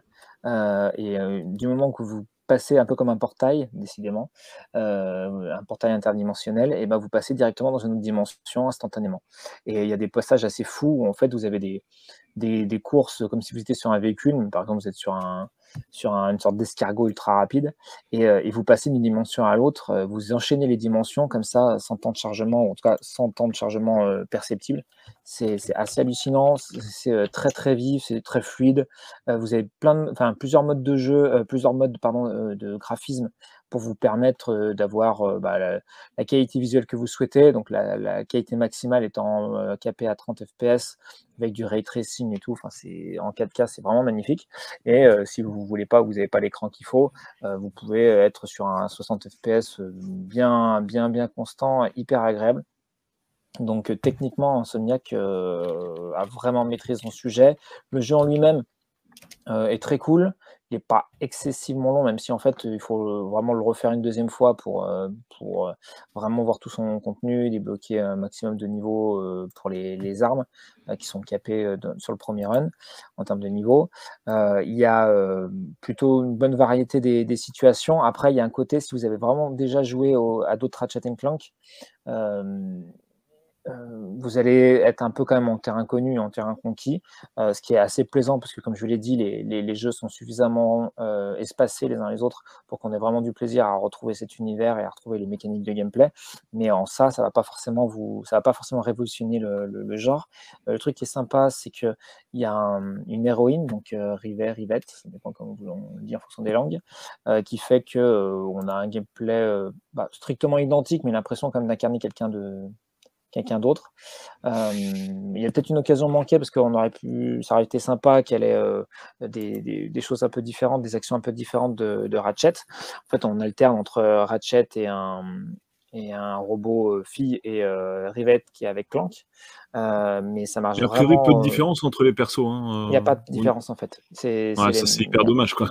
Ouais, c'est un peu dommage et à la fois on se dit que bah vu qu'en plus le jeu est assez grand public, si jamais euh, je sais pas moi tu voulais avoir euh, toutes les armes avec Ratchet et que tu t'en fiches de Rivet, ça aurait été dommage de, de, te couper d'une partie d'armes que tu avais boosté à fond en termes de niveau euh, et du coup aurait, ça aurait généré une frustration en fait de pas avoir euh, le de ne pas avoir euh, du coup les armes qu'on avait montées avec le personnage précédent. Euh, donc je pense que c'est pour ça que ça n'a pas été fait, mais là on le voit donc très bien euh, pour ceux qui sont sur, sur, sur, sur YouTube sur le live. Il y a des, enfin, des, des moments de, de, gunfight assez, assez nerveux où on, on peut accéder à des sortes de mini portails qui nous rapprochent de, certains, de certains personnages. C'est vraiment hyper spectaculaire, ça bouge dans tous les sens, ça Mhm. fourmille de détails.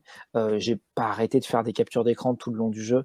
Tellement Euh, c'est beau quoi. tellement c'est- Tellement c'est beau, vraiment. euh, Julia c'est, Chies euh, disait c'est vraiment le, le Pixar en, en 3D temps réel Oui, quoi. oui. Alors, Mm. c'est vrai qu'on a l'habitude de dire ça à chaque fois qu'on voit un Ratchet Oui, depuis la ouais. PS3, mais là, là, c'est ouais, là, c'est clinquant. euh. Enfin, je trouve même que le jeu est plus beau que le, le film Ratchet Clank qui était sorti C'est ouf. la sortie du jeu Mm. PS4. Parce que vraiment, il y a des effets de, de, brillance, de réflexion, de et puis ouais, ils ont quand même fait des sortes de petites petits machins un peu un peu rigolos avec des, des passages un peu survival que je Mm. trouve assez culottés. C'est parmi les, les, les passages, je me suis dit ah bah tiens, ils ont quand même tenté des petites choses. C'est timide, mais ils ont quand même tenté des petites choses.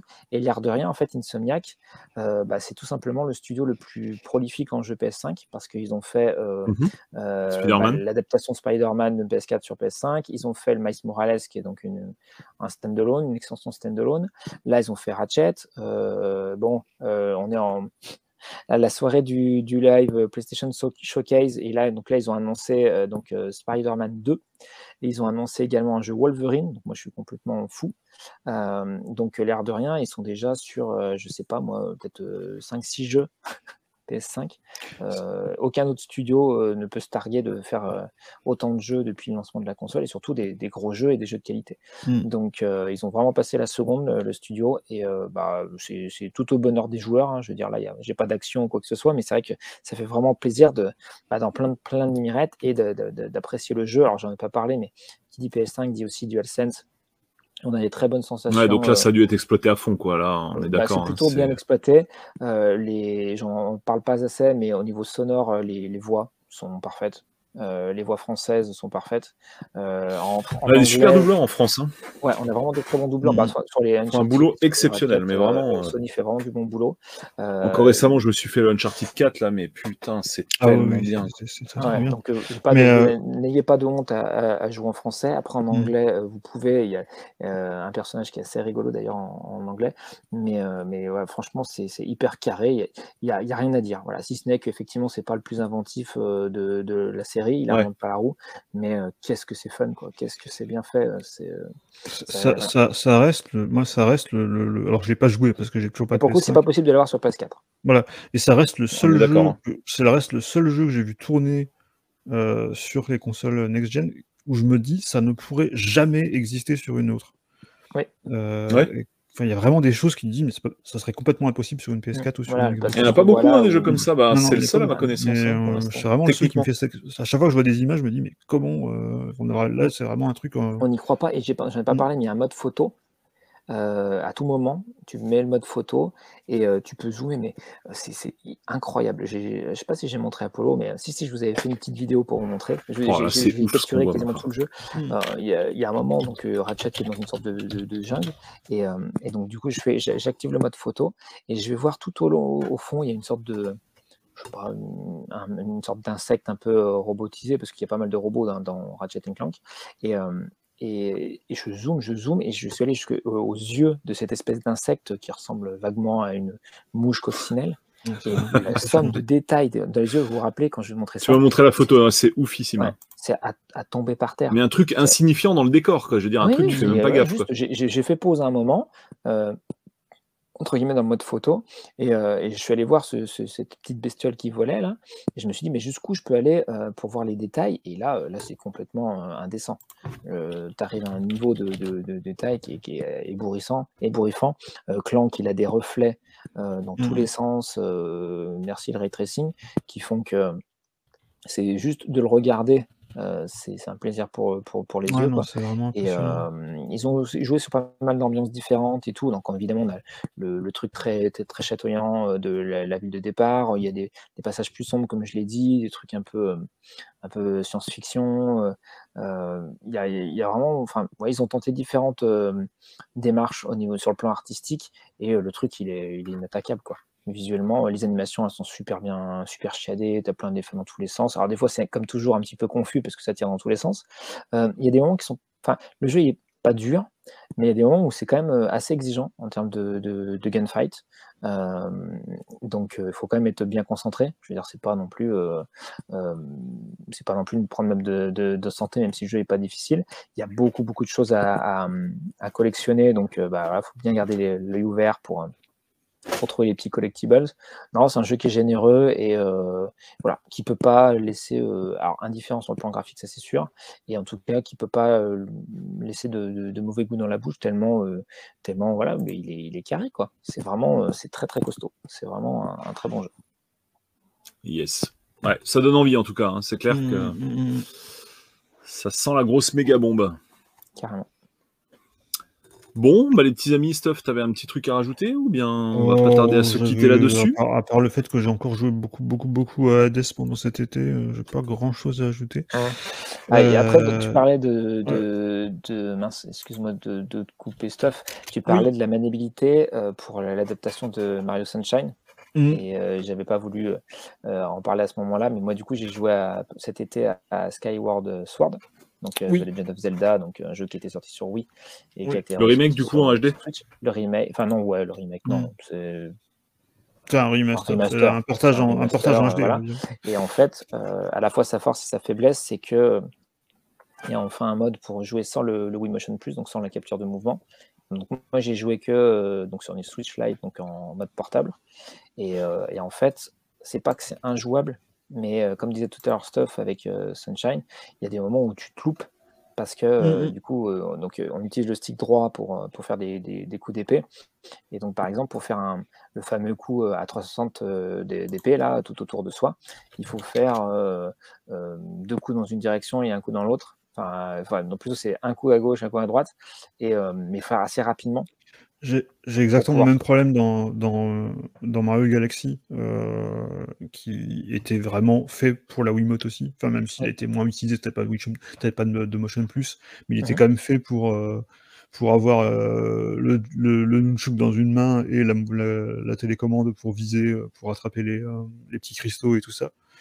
Et en, en, en, version portable, en fait, la façon de le faire, c'est d'utiliser le tactile. Et c'est complètement contre-productif parce que du coup tu peux pas le faire en, bougeant en fait. Justement l'intérêt de, de, Mario Galaxy c'était de pouvoir euh, tout en avançant euh, viser avec l'autre main et choper des, choper des, et choper des fragments.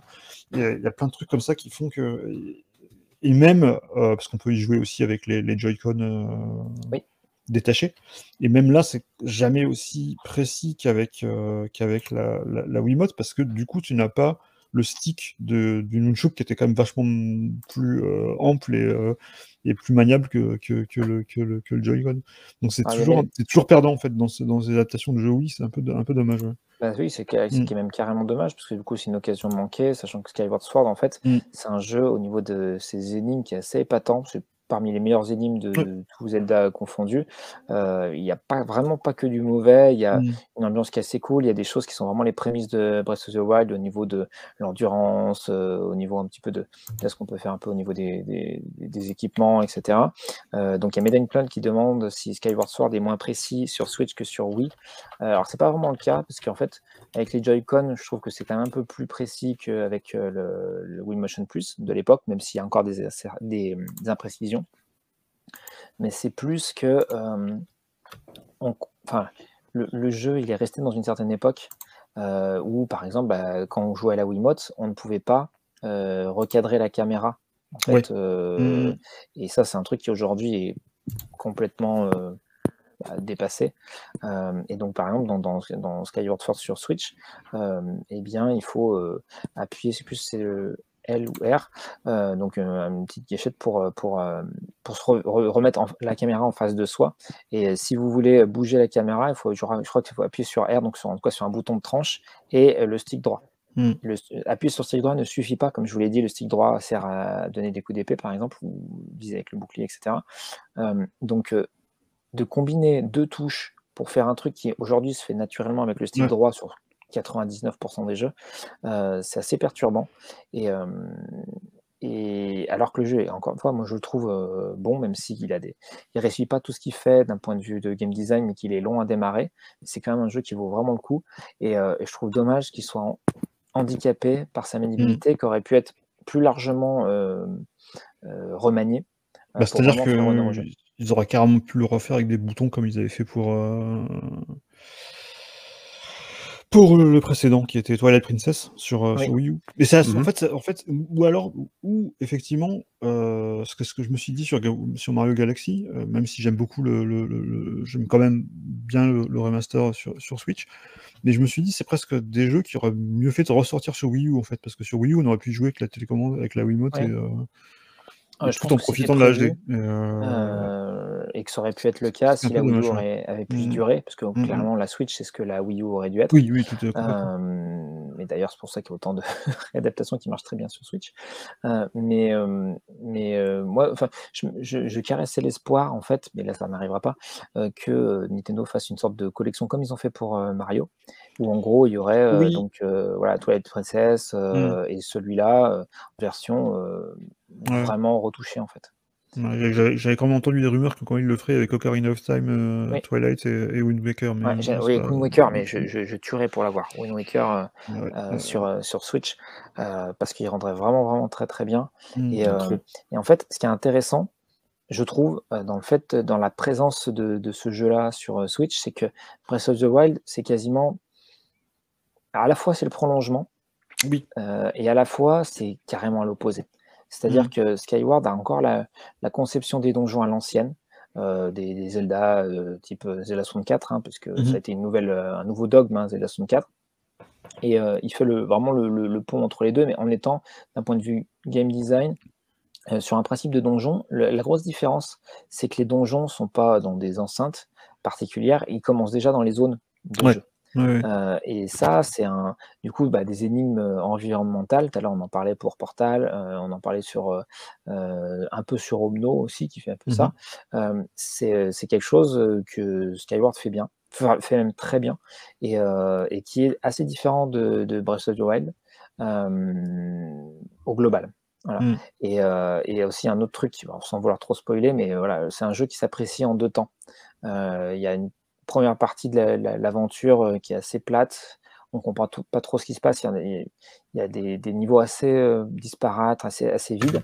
Et en fait, euh, à partir d'un certain moment dans l'histoire, euh, on comprend pourquoi les zones ont été dessinées comme ça. Il n'y a pas beaucoup de zones. hein. Euh, on, on appro- on s'approprie assez rapidement les, les- les- les zones de jeu. Et, euh, et, et là, du coup, en fait, le, le- le level design prend sa vraie ampleur. On comprend pourquoi c'était construit de cette manière-là, quand on peut vraiment arborer, un peu comme dans un Metroidvania, euh, les, les zones à, à fond avec euh, les, pouvoirs et toutes les, euh, certaines subtilités Mm. qu'on n'avait pas pu avoir accès auparavant. Et, euh, et du coup, là, le jeu devient euh, vraiment un, voilà, un, très bon Zelda, mais il faut avoir le courage de dépasser au moins la dizaine d'heures de jeu, qui est un petit peu poussieux, et, euh, et passer outre bah, certains choix, de, choix graphiques, choix artistiques, qui sont, on va dire, discutables. Par exemple, le, boss, le grand méchant de l'aventure, qui a une tête un peu particulière, Link aussi, il a un visage qui est particulier avec ses grosses lèvres. Donc, par contre, voilà, ce que je voulais dire, par contre, sur le côté remaster, il y a un truc qui, qui est vraiment très bien, qui rend vraiment hommage à la part artistique, c'est euh, bah, la HD. Euh, parce qu'en fait, le, le jeu a des, des, des- des couleurs pastel en type euh, à plat, un peu pictural. C'est-à-dire que, par exemple, vous regardez le sol, vous avez plein de taches de peinture, on va dire, des, des- des- des- comme des gouttes d'eau, en fait, et de différentes couleurs, et qui composent un peu comme des tableaux impressionnistes qui, qui, qui composent le- les paysages. Et euh, sur Wii, c'était une grosse bouillasse, c'était tout fou, tout Ouais. était mélangé. Mhm. Et là, sur Switch, alors que le jeu n'est pas si différent que ça, on voit les différentes touches de couleurs, notamment sur le sol, sur les murs, etc. Ouais, il, il- Et on il a l'air vraiment chouette. Hein. Enfin, il- Voilà. ça fait on envie. hein. voit qu'ils ont, euh, c'est une sorte de tableau vivant. Et là, du coup, avec cette sensibilité artistique, euh, bah, on voit quand même que Sky- ce Skyward Sword, il avait quand même une entité un peu à lui. Et c'est pour ça que je parlais tout à l'heure de Wind Waker, parce que du coup, bah, pareil, Wind Waker, c'est un de ceux qui a, qui a le plus tranché au niveau de sa part artistique et un de ceux qui vieillira le mieux à tout jamais. Et, euh, et donc moi, ça me choquerait pas, et même voire même, je serais même content de, de, de l'avoir sur Switch euh, Ah, mais s'ils pour voir les trois le- écoles de Zelda, on va dire. S'ils ressortaient le HD euh, sur, euh, sur Switch, je l'achèterais direct, euh, ça Ouais. c'est clair. Ce serait étonnant qu'il le fasse Vraiment, pas, il est déjà fait en plus. quoi. Je pense, je pense qu'ils le, je pense qu'ils le Ouais. Ouais, ils le Ah, c'est bien, bien. Ils feront peut-être une compile, avec juste Ouais, Twilight la Princess et, euh, et, et- et- et Wind Waker, mais je pense Ouais. qu'ils le feront. Et du coup, bah, là, vu qu'on avait, on avait eu aussi un, un Zelda un petit peu à l'ancienne, mais c'était l'épisode de Game Boy qui était quand même plus court, Mhm. mais euh, on, on aurait euh, plus- plusieurs, plusieurs écoles de, Mm. de- de Zelda euh, sur, euh, sur Switch. Et c'est des jeux quand même qui se prêtent assez bien euh, au côté nomade. Et, et pareil, donc il y a, enfin, je trouve que ça, ça fait du bien de se rappeler un peu bah, ce qu'était la, ce qu'était la série et ce jeu-là, euh, même si il est sorti sur Wii, qui est une console qui s'est extrêmement bien vendue, mais il est arrivé vraiment à la fin de vie de la console, un moment où il y avait plein de gens, euh, notamment des, bah, des, ouais, des hardcore gamers, qui avaient déjà vendu leur euh, Wii. Euh, donc quelque part, euh, bah, c'est plutôt pas mal de pouvoir euh, Mhm. le reproposer un peu plus tard, quoi. Mais c'est assez marrant parce que bah, du coup, là, bah, j'ai acheté Skyward Sword, j'ai pas encore commencé parce que je suis Mhm. encore sur le précédent parce que j'avais un gros retard sur les Zelda. Et, euh, et c'est assez marrant par contre, dans le, quand tu parlais du, du, du Link's Awakening, je, me, je me suis rendu compte qu'il y a aussi des petites choses de Breath of the Wild maintenant qu'ils ont, qu'ils ont mis dans le design, notamment c'était les téléporteurs qui rappellent Oui. vraiment les. Ceux de, qui rappellent vraiment les, télépor- les téléportations dans, dans Breath of the Wild. J'avais trouvé ça marrant comme clin d'œil de. Mais c'est, c'est- je trouve ça, ça que j'aime beaucoup dans les, dans les Zelda, c'est que j'y repensais récemment quand je repensais à, à l'évolution euh, et notamment euh, au, au scandale entre guillemets qu'avait fait euh, Wind Waker quand il avait été dévoilé. Et parce qu'à l'époque, j'avais ouais, avait, jamais compris ça, mais ouais. parce qu'il y avait à l'époque, oui. il vraiment, j'avais l'impression qu'il y avait vraiment une espèce de d'idée que euh, il y avait forcément une seule évolution de Zelda vers un truc réaliste. Oui. Et maintenant, ce que je trouve sympa, c'est qu'on on se retrouve avec plein de Zelda différents et on, et on est complètement à l'aise avec le fait de, de se dire bah, il y a des Zelda en 2D, il y a des Zelda il y a des Zelda réalistes, il y en a qui sont un peu genre tableau, il y en a qui sont un petit peu plus genre joués, il y en a qui font un peu plus euh, cel shading et c'est vraiment bien de, de- bah, finalement parce que ce Wind Waker il a vraiment dit ben voilà un Zelda ça peut aussi être ça. Et maintenant euh, ça pose plus de problème à personne en fait qu'il y ait des, plein de jeux très très différents dans leur euh, dans leur approche qui euh, qui, qui sortent sous cette bannière-là et que, et que la Switch ait commencé avec, avec Breath of the Wild et que depuis ils aient sorti deux jeux complètement différents avec, le, avec les mêmes personnages mais dans des univers complètement radicalement différents. Et ils vont y revenir avec la, la suite de, de Breath of the Wild quand elle sortira, euh, on sait pas quand. Mais. On en parlait tout à l'heure avec Mario sur Game Boy, hein, c'est cette capacité Mm. qu'ils ont de Mm. parvenir à se renouveler d'un jeu à l'autre, mais c'est Mm. un truc de fou. C'est ce que Sonic a jamais réussi à faire, même s'il y a des très bons épisodes. Sega a et- jamais réussi à faire ça avec Sonic. Quoi. Et en fait, ce qui est, ce qui est marrant, c'est que des fois, il faut vraiment que ça tranche pour montrer euh, le, le potentiel quitte à perdre des fans. Et comme tu l'as très Mhm. bien dit avec Wind Waker, euh, pareil, hein, l'air de rien, euh, euh, bah, Zelda 2 ou, ou Zelda 64, c'était quand même déjà des, des gros changements par rapport à ce Oui, qui a pu être fait avant.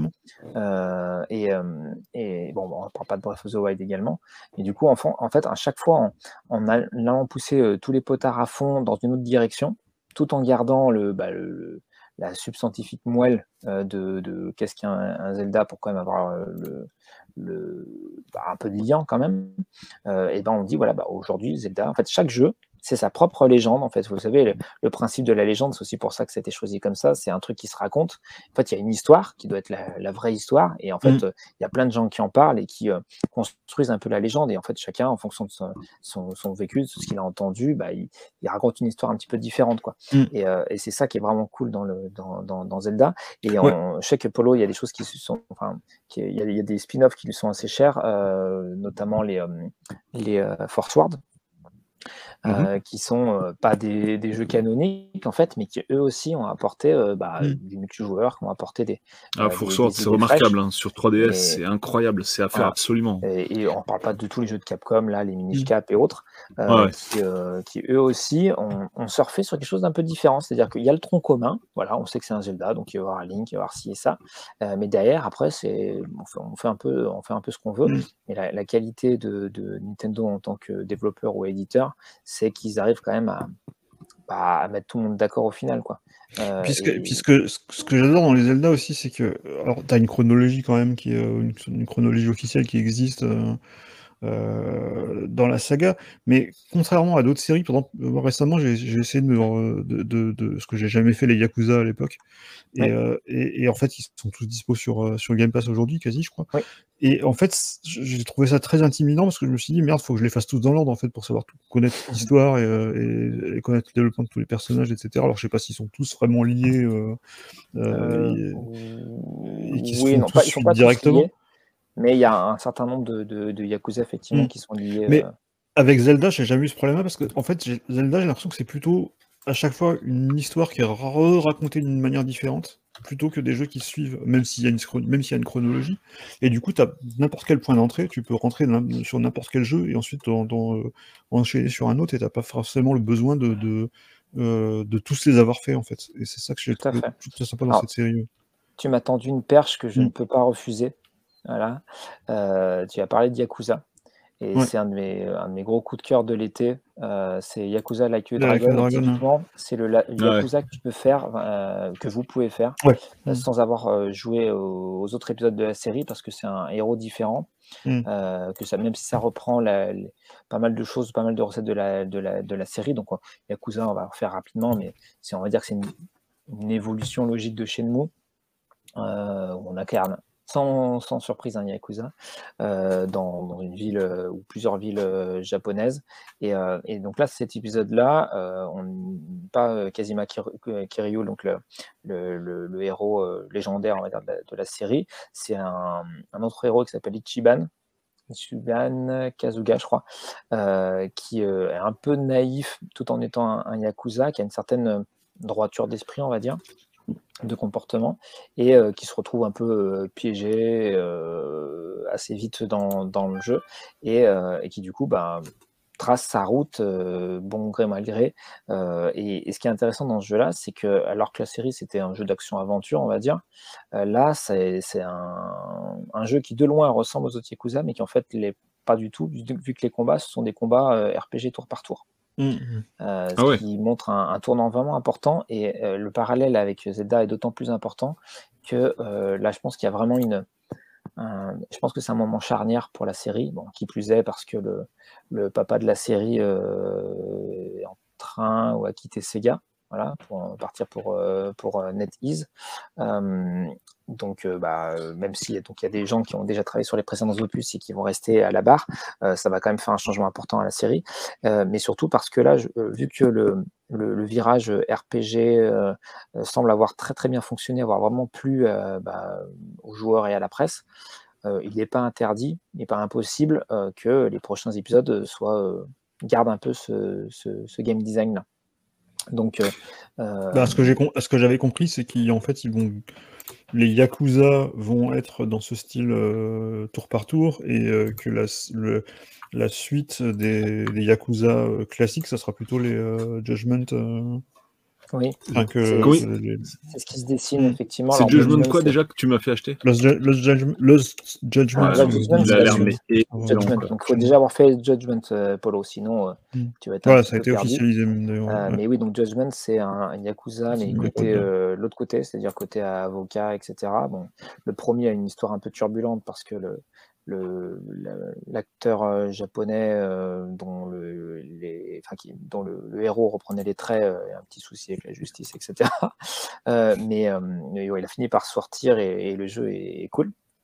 Donc là, il y a effectivement la sortie euh, Lost Judgment qui est, euh, qui est le plus récente et qui euh, s'annonce très très bien, même si j'ai pas pu voilà, les le tester. Perso est tellement charismatique et tout, c'est vraiment un truc euh, mais donc, qui donne. Hein. Judgment devrait reprendre le, le game design euh, globalement de, Yakuza et euh, les Yakuza qui ne seront peut-être pas numérotés euh, devraient reprendre la partie un peu RPG tour par tour parce qu'en fait ce, que, ce qui avait été dit à, la sortie de Like a Dragon c'est qu'en gros si Like a Dragon était un succès ça serait une nouvelle base pour, pour la série. Donc pour pas trop épiloguer Yakuza Like a Dragon m'a surpris parce que alors j'ai déjà joué des Yakuza avant mais la, narration est un peu différente. C'est à la fois plus léger et à la fois assez profond. Je m'attendais pas à un truc qui me touche comme ça. Alors c'est peut-être ma propre sensibilité, je l'impose à personne, mais euh, le héros euh, qui de base fait un peu déluré, un peu complètement déjanté, j'avais peur de pas m'y attacher parce qu'en fait quand vous avez euh, six, jeux sur un personnage et que ça change de personnage, bah, c'est difficile de se projeter. En fait, non, le, perso est vraiment attachant. Euh, euh, il y a des passages qui sont euh, drôles ou un petit peu, voilà, un petit peu pipi et des moments vraiment touchants, prenants et, assez matures. au niveau de la réal, c'est pas le plus beau jeu des nouveaux supports parce que donc moi j'ai joué sur Series X, mais c'est un jeu qui cross-gen. Il y a des trucs qui sont assez chouettes. Euh, notamment même la ville. Euh, c'est une marque de fabrique de Yakuza, mais il y a une vraie, euh, il y a vraiment de la vie. il y a vraiment les, les, rues sont vraiment denses. C'est-à-dire qu'on pense souvent aux, open world des, des, zones de jeu très mmh. très grandes les GTA notamment, ou Red Dead, où voilà, il y a des terrains de jeu immenses. Dans Yakuza, les terrains de jeu sont pas forcément si grands que ça, mais par contre, les rues sont vraiment pleine de détails, fourmis de, personnes qui, font des trucs. Euh, les, zones sont globalement toutes euh, très variées. Euh, il y a comme toujours des petites activités annexes. parmi les trucs les plus burlesques, il y a quoi? Où on récupère des, canettes dans une sorte de, vélo machin, c'est complètement n'importe quoi, mais voilà, c'est rigolo. Et, et, le côté RPG fait qu'on a une vraie montée en puissance du personnage. Euh, on a des, coups spéciaux euh, complètement craqués. Euh, il y a des mentions à Dragon Quest très fréquemment dans le jeu. parce que, évidemment, pour ceux qui ne le savent pas, mais Dragon Quest, c'est un peu une institution du RPG au, Japon. Voilà. donc, j'ai trouvé ça hyper rafraîchissant, assez drôle, enfin, vraiment bien écrit et fun. Et donc tout à l'heure, Stéphane disait qu'il jouait des jeux euh, Game Pass euh, sur son téléphone. Et euh, donc moi, Yakuza, je l'ai testé sur téléphone, sur Xbox et sur PC via un navigateur. Et dans tous les cas, ça marche très bien. Je confirme effectivement que sur le cloud, c'est la version Series X parce que je pouvais débloquer la mode, Mm, mode haute, haute qualité. Donc, il rend même, même en, en cloud rend l'image plus nette. Euh, et euh, ça tourne enfin, avec une connexion honorable.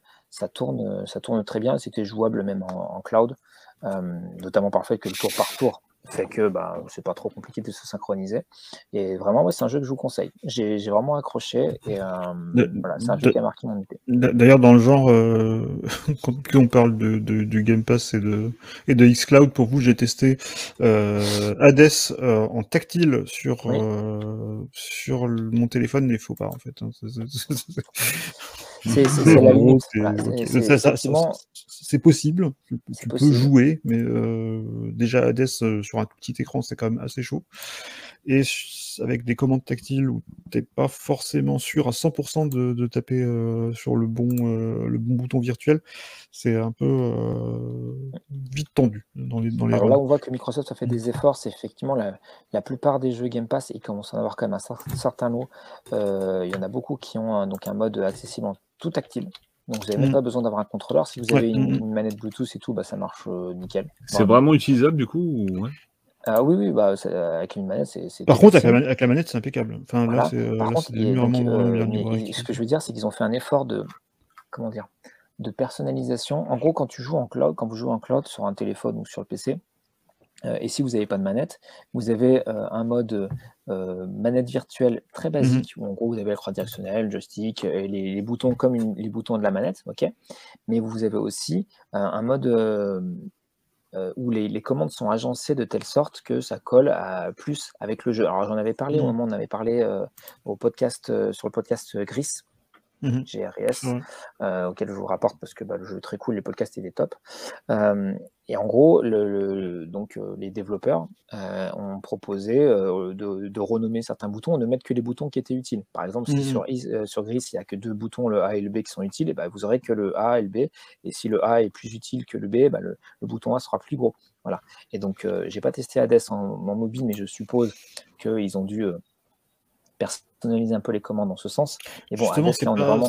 Oui. j'ai pas eu l'impression que c'était beaucoup personnalisé par rapport à d'autres jeux. Ah, Euh, je pense notamment à celui qui m'avait vraiment impressionné, euh, parce qu'on avait vraiment presque l'impression d'avoir des contrôles natifs, c'était euh, Minecraft Dungeons, Minecraft Dungeons qui marche où il super était vraiment, vraiment super. Euh, Call Ouais. of the Sea aussi, c'était vraiment bien fichu, bien fichu les, les contrôles tactiles. Enfin, il y avait pas mal, il y avait pas mal où ils étaient plutôt bien Et même moi, personnalisés. Yakuza, j'ai pu y jouer en, en Mm. mobile. bon, c'est pas. Mais après, effectivement, c'est vraiment sympa. Et j'ai l'impression qu'ils ont fait aussi des, des petits efforts sur le lag quand même sur xCloud récemment, parce que j'ai moins l'impression de, de, de galérer dans certains jeux. Le Je fait d'avoir changé de serveur, d'avoir mis Et je pense que, ouais, je pense que ça a dû, ça a dû jouer aussi. Mais, Ouais, parce que bah, du coup, ce euh, sont en des, tout cas, des- des euh, séries donc euh, SSD, donc euh, bah, moins de temps de chargement, mm, mm. euh, donc moins de latence. Donc euh, Mais, voilà, même euh, si mais en bon, tout il y a cas, toujours effectivement, une- c'est, euh, ça devient vraiment un petit service euh, vraiment sympa, d'autant plus que maintenant on peut l'utiliser sur à peu près tout, euh, vu que tout ce qui est un navigateur maintenant peut, peut, Oui. Et puis surtout, bah, c'était le une des lancer. annonces de l'été Mm. euh, euh, lors de la Gamescom de mémoire. euh, Microsoft qui a annoncé que le, donc, son service de cloud gaming euh, serait aussi accessible euh, sur Xbox One et Xbox Series. Exact, exact. ouais. Euh, parce que jusqu'à présent, en fait, on ne pouvait faire que du cloud que sur des d'autres euh, périphériques, Mm. donc les mobiles, iOS ou Android et la- les, les, et les navigateurs ou, ou PC sous Windows 10. Euh, et là, bah, du coup, là, les consoles, et rendez-vous compte, même les Xbox One, euh, donc la génération précédente, jouer des jeux Xbox. tourner des jeux Xbox euh, Series. C'est ce qui va truc de per- fou. Ce qui va permettre notamment euh, euh, de, de jouer euh, sur une Xbox One à Flight Simulator, qui n'est pas disponible sur, euh, qui est disponible que sur les séries euh, Oui, et il me semble d'ailleurs que Flight Simulator, Mm. je ne sais pas s'il n'avait pas été annoncé sur One à la base. Enfin, bref, en gros, ils ont si, il avait été leur annoncé, mais je, crois je crois qu'il Voilà. avait, euh, Euh, mais quelque part, euh, l'air de rien, c'est quand même un truc euh, Mm. sans commune mesure, un truc qu'on n'a pas. C'est-à-dire que là, vous pourrez vraiment jouer à des jeux series, euh, quel que soit le support, même si Ouais, vous n'avez pas acheté la console. Et donc pour un abonnement euh, qui équivaut plus ou moins euh, à 10-15 euros par mois, si je dis pas de bêtises. Donc, euh, donc là, ça commence à être très très costaud. Puis bon, toujours le catalogue qui, qui est vraiment de qualité, limite trop trop dense. Ah, il y a trop de En ce moment, en ce essayés moment, que- ces, derniers mois, c'est Hein enfin, entre les trucs Bethesda qu'ils ont rajouté, euh, tous les petits trucs Day One qui sortent. Là, j'ai à peine, j'ai à peine eu le temps de d'effleurer euh, Psychonauts, euh, Psychonauts Oui, 2, Psychonauts 2. euh, qui a l'air très sympa d'ailleurs, assez tordu mais euh, très sympa. Oui. Euh, On peut et, même euh, précharger les, les jeux qui vont arriver. Par Mm, exemple, moi, j'ai mm. déjà préchargé euh, Forza Horizon 5. oui, mm, mm. Euh, Non, c'est voilà, je vraiment. crois qu'il y a Halo Infinite aussi. vraiment- voilà, en gros, le, le jour où ce sera disponible, je pourrais y jouer euh, vraiment day one, quoi, à, à minute one, quoi, dès que le truc est dispo.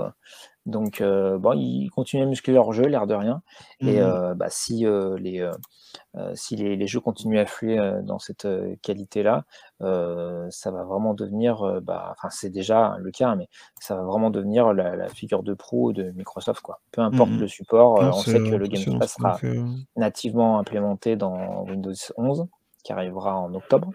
Ouais. Euh, Voilà, c'est c'est- c'est leur locomotive hein, maintenant, c'est c'est plus que le Le faire. 5, 5 octobre lequel il faudrait que je fasse enfin une vidéo sur euh, Tuto Polo. J'ai toujours pas fait cette vidéo. J'ai Ah, chargé euh, l'ISO, sur mais Windows 11, ouais. pas installé. Moi, j'ai pas un PC qui le permet de le, de le Ah bah lancer là, pour ça- l'instant. donc, Et euh, TPM2, euh, il va faire un peu mm, mal. Dont une. Surface Pro de, de 2017 quand même. C'est quand même. Et du coup, euh, c'était quand même un bel été. Alors, euh, vous l'avez vu, euh, on n'a pas forcément parlé des, des, des derniers jeux euh, du, du moment. On a parlé de, des, des jeux, des livres, mm, des vidéos qui, qui nous ont marqués durant cet été. Mais on a eu un été vraiment riche en termes de sortie de jeux, Ouais, ouais, il y a quand même pas mal de choses. hein. Mm. avec des jeux vraiment de qualité globalement. Ben, Psychonauts, qu'est-ce qu'on avait récemment qui était sorti aussi Il y avait quand même pas mal de, pas mal de choses. hein. Et puis ça continue là. euh, Oui, puis alors là, septembre, un mode septembre assez fou, euh, avec, euh, avec beaucoup de, de beaux et de très bons jeux, enfin de très beaux jeux a priori sur, sur pas mal de supports, et qui normalement ne seront pas repoussés, parce que là on est quand même dans la dernière ligne droite. Et donc l'air de rien, là où 2020 avait été un petit peu décevant, notamment sur la deuxième partie, 2021 sur sa deuxième partie euh, risque d'être euh, plus engageant. Et alors, je vous parle pas du début 2022, notamment du mois de février, qui, euh, si les jeux euh, se maintiennent avec les Horizon Zero Dawn 2 et autres, mm, euh, devrait être assez, assez velu. Et là, je crois qu'ils ont annoncé Ouais. aussi aujourd'hui euh, Gran Turismo 7 pour mars 2022. Euh, Hmm. voilà. Il va y avoir, euh, y avoir du monde euh, euh, l'année prochaine. ça va être Que du bon. baston. Yes. Yes. Bon, ben mes petits amis, il se fait tard. euh, Mais oui, qu'on va pas tarder à se quitter. Tout à fait. Yes. Ah bah Yanoche était juste en train d'arriver. Ah, bon. Bon, bah les amis, euh, et oui, euh, nouvelle émission qui s'achève. On va se refaire du coup bah, une petite série cette année. hein. il y a une petite pause estivale. Que forcément, tout ce qu'on vous a raconté, bah, pendant ce temps-là, on ne pouvait pas faire d'émission, c'est normal. voilà. Quand on avait les doigts de pied en éventail au milieu des plages. Et, euh, et du coup, bah, on se retrouvera euh, bon, très probablement d'ici deux semaines avec un nouveau hot topic. Et d'ailleurs, puisqu'on en a parlé, c'est vrai que le coup de la, enfin, soit la cote des jeux, ou enfin, il y a pas mal de sujets qui peuvent être intéressants, ou le, oui. le, Oui. les haters en fait du monde du rétro aussi. Ça, c'est un sujet qui peut être très intéressant parce que c'est un monde quand même très particulier avec ses spécificités, hein, dont euh, certaines euh, bah, sont très cool. Notamment, il y a une grosse production de contenu extrêmement sympa bah, sur euh, toutes les chaînes qu'on a sur le web français. Et puis pas que les chaînes, hein, les bouquins, on en a largement parlé, hein, de tous les bouquins, le bouquin de Gunnet TV, le bouquin de Régis, il y a plein plein d'ouvrages qui sortent. Euh, et puis on a des très bons éditeurs aussi de, bah, de bouquins de jeux vidéo, style Omake Book et compagnie. Également le- la maison d'édition de JM Destroy. Donc on a vraiment beaucoup de choses. Donc ça c'est la, la spécificité, on va dire, très cool du monde du rétro. Et puis on a aussi des, jeux, des en gens France, qui font hein, des... parce qu'on est vraiment bien loti d'avoir de autant, tard j'ai parlé aussi de faire Mhm. l'édition, d'avoir autant de belles euh, maisons d'édition euh, euh, voilà, qui sont montées à partir de pas grand chose et de peu de personnes. Euh, c'est vraiment une, euh, c'est vraiment une bonne chose. Donc c'est aussi pour ça que bah, on, on les soutient, Euh, voilà, Euh, parce que euh, ben c'est un vrai plaisir et même limite un rêve.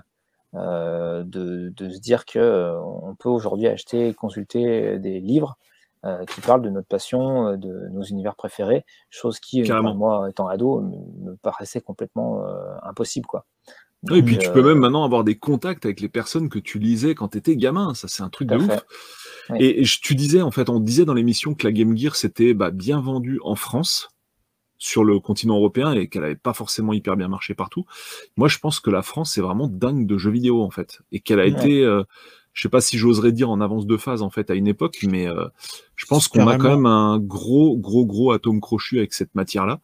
Mmh. Et je pense qu'on a une culture, on a une culture à un moment au, début des années, fin des années 80, début des années 90, où on était quand même assez, ouais, je pense assez en avance par rapport à, notamment sur les, il y avait toute une culture de l'import en fait. J'ai pas l'impression qu'elle existait beaucoup, enfin autant dans d'autres pays. et, c'est vrai que c'était une, je pense qu'il y a des, spécificités qui sont assez, assez intéressantes à explorer. C'est intéressant parce que François mm. de Closet, bah, dans le documentaire dont on parlait là tout à l'heure avec Maiden Cloud, euh, qui s'appelle, je sais plus si Maiden Cloud retrouve le titre, euh, les trucs trucs de l'informatique, je ne sais plus, mais je pense que Maiden Cloud va retrouver. Euh, dans ce documentaire, en fait, il explique que au niveau matos, on est complètement largué, mais vraiment largué. Hein, C'est-à-dire, il te met des composants sur une table et il te dit, ben donc, en gros, tu as du plus faible au plus puissant sur la table. Euh, genre c'est du transistor jusqu'au microprocesseur. Et euh, donc il dit bah voilà les Américains ils en sont là. Donc ils te montrent le processeur. Et nous en France on en est là en fait. Au tout début ils te montrent dans le dans l'émission qui est très vieille hein, qui date des années 80 sûrement peut-être même euh, je me demande même si c'est pas années 60 hein, carrément. Et, et, en fait bien bien fait 70 je pense Ouais, bah vraiment début 70, mm. les batailles de l'informatique. Ouais, c'est ça. Exactement. Et en fait, par contre, ce qui est intéressant, c'est que on, on, est en gros, voilà, un peu vraiment, vraiment pas un peu beaucoup mauvais au niveau du matos. Par contre, il dit bien dans le documentaire que au niveau des programmes, tout ce qui est euh, conception logicielle et tout, la France a vraiment euh, un super, super vivier de, de développement. 78. Ah, donc c'est même fin 70. Et donc, euh, il explique bien que la France, par contre, en termes de services et de logiciels, etc., est vraiment super bonne, quoi. Et je pense qu'on a vraiment, ouais, on a un atome crochu avec ça, euh, peut-être plus que plus que certains mm. autres pays d'Europe, en fait, j'ose le dire. Euh, je sais pas si c'est vrai, mais en tout cas, bah, typiquement, les chiffres de vente de la Game Gear donnent quand même une tendance. Faudrait regarder les chiffres de vente des autres consoles, d'ailleurs, euh, ramener ça à la population. Euh, ce serait vraiment Cet atome crochu avec le Japon. On voit avec le, ouais, le Japon, on euh, adore la culture japonaise. Il y a vraiment euh, quelque chose avec le Japon. Mm. Eux nous adorent parce qu'on mm. est, je sais pas, totalement différents et à la fois complémentaires en fait. C'est super mm-hmm. intéressant. Oui, complètement. Juste. Eh bien, sur ce. Ces belles paroles. Bonne nuit. Et eh bien sur ces porte-paroles, voilà, rendez-vous euh, normalement dans deux semaines pour une prochaine émission. Merci à tous ceux qui ont participé à l'émission en live sur la chaîne Retropolo et pour euh, l'avoir enrichi en direct comme chaque semaine euh, où on tourne un podcast. Et merci également à vous qui nous écoutez, du coup en différé sur quelle que soit la plateforme de podcast audio. Salut à tous, à bientôt, bonne nuit parce qu'il est tard au moment où on termine cette émission, il est minuit 20. et puis et à bientôt et bon jeu en attendant. Salut à tous, salut, salut le chat, à très bientôt les gars. À plus.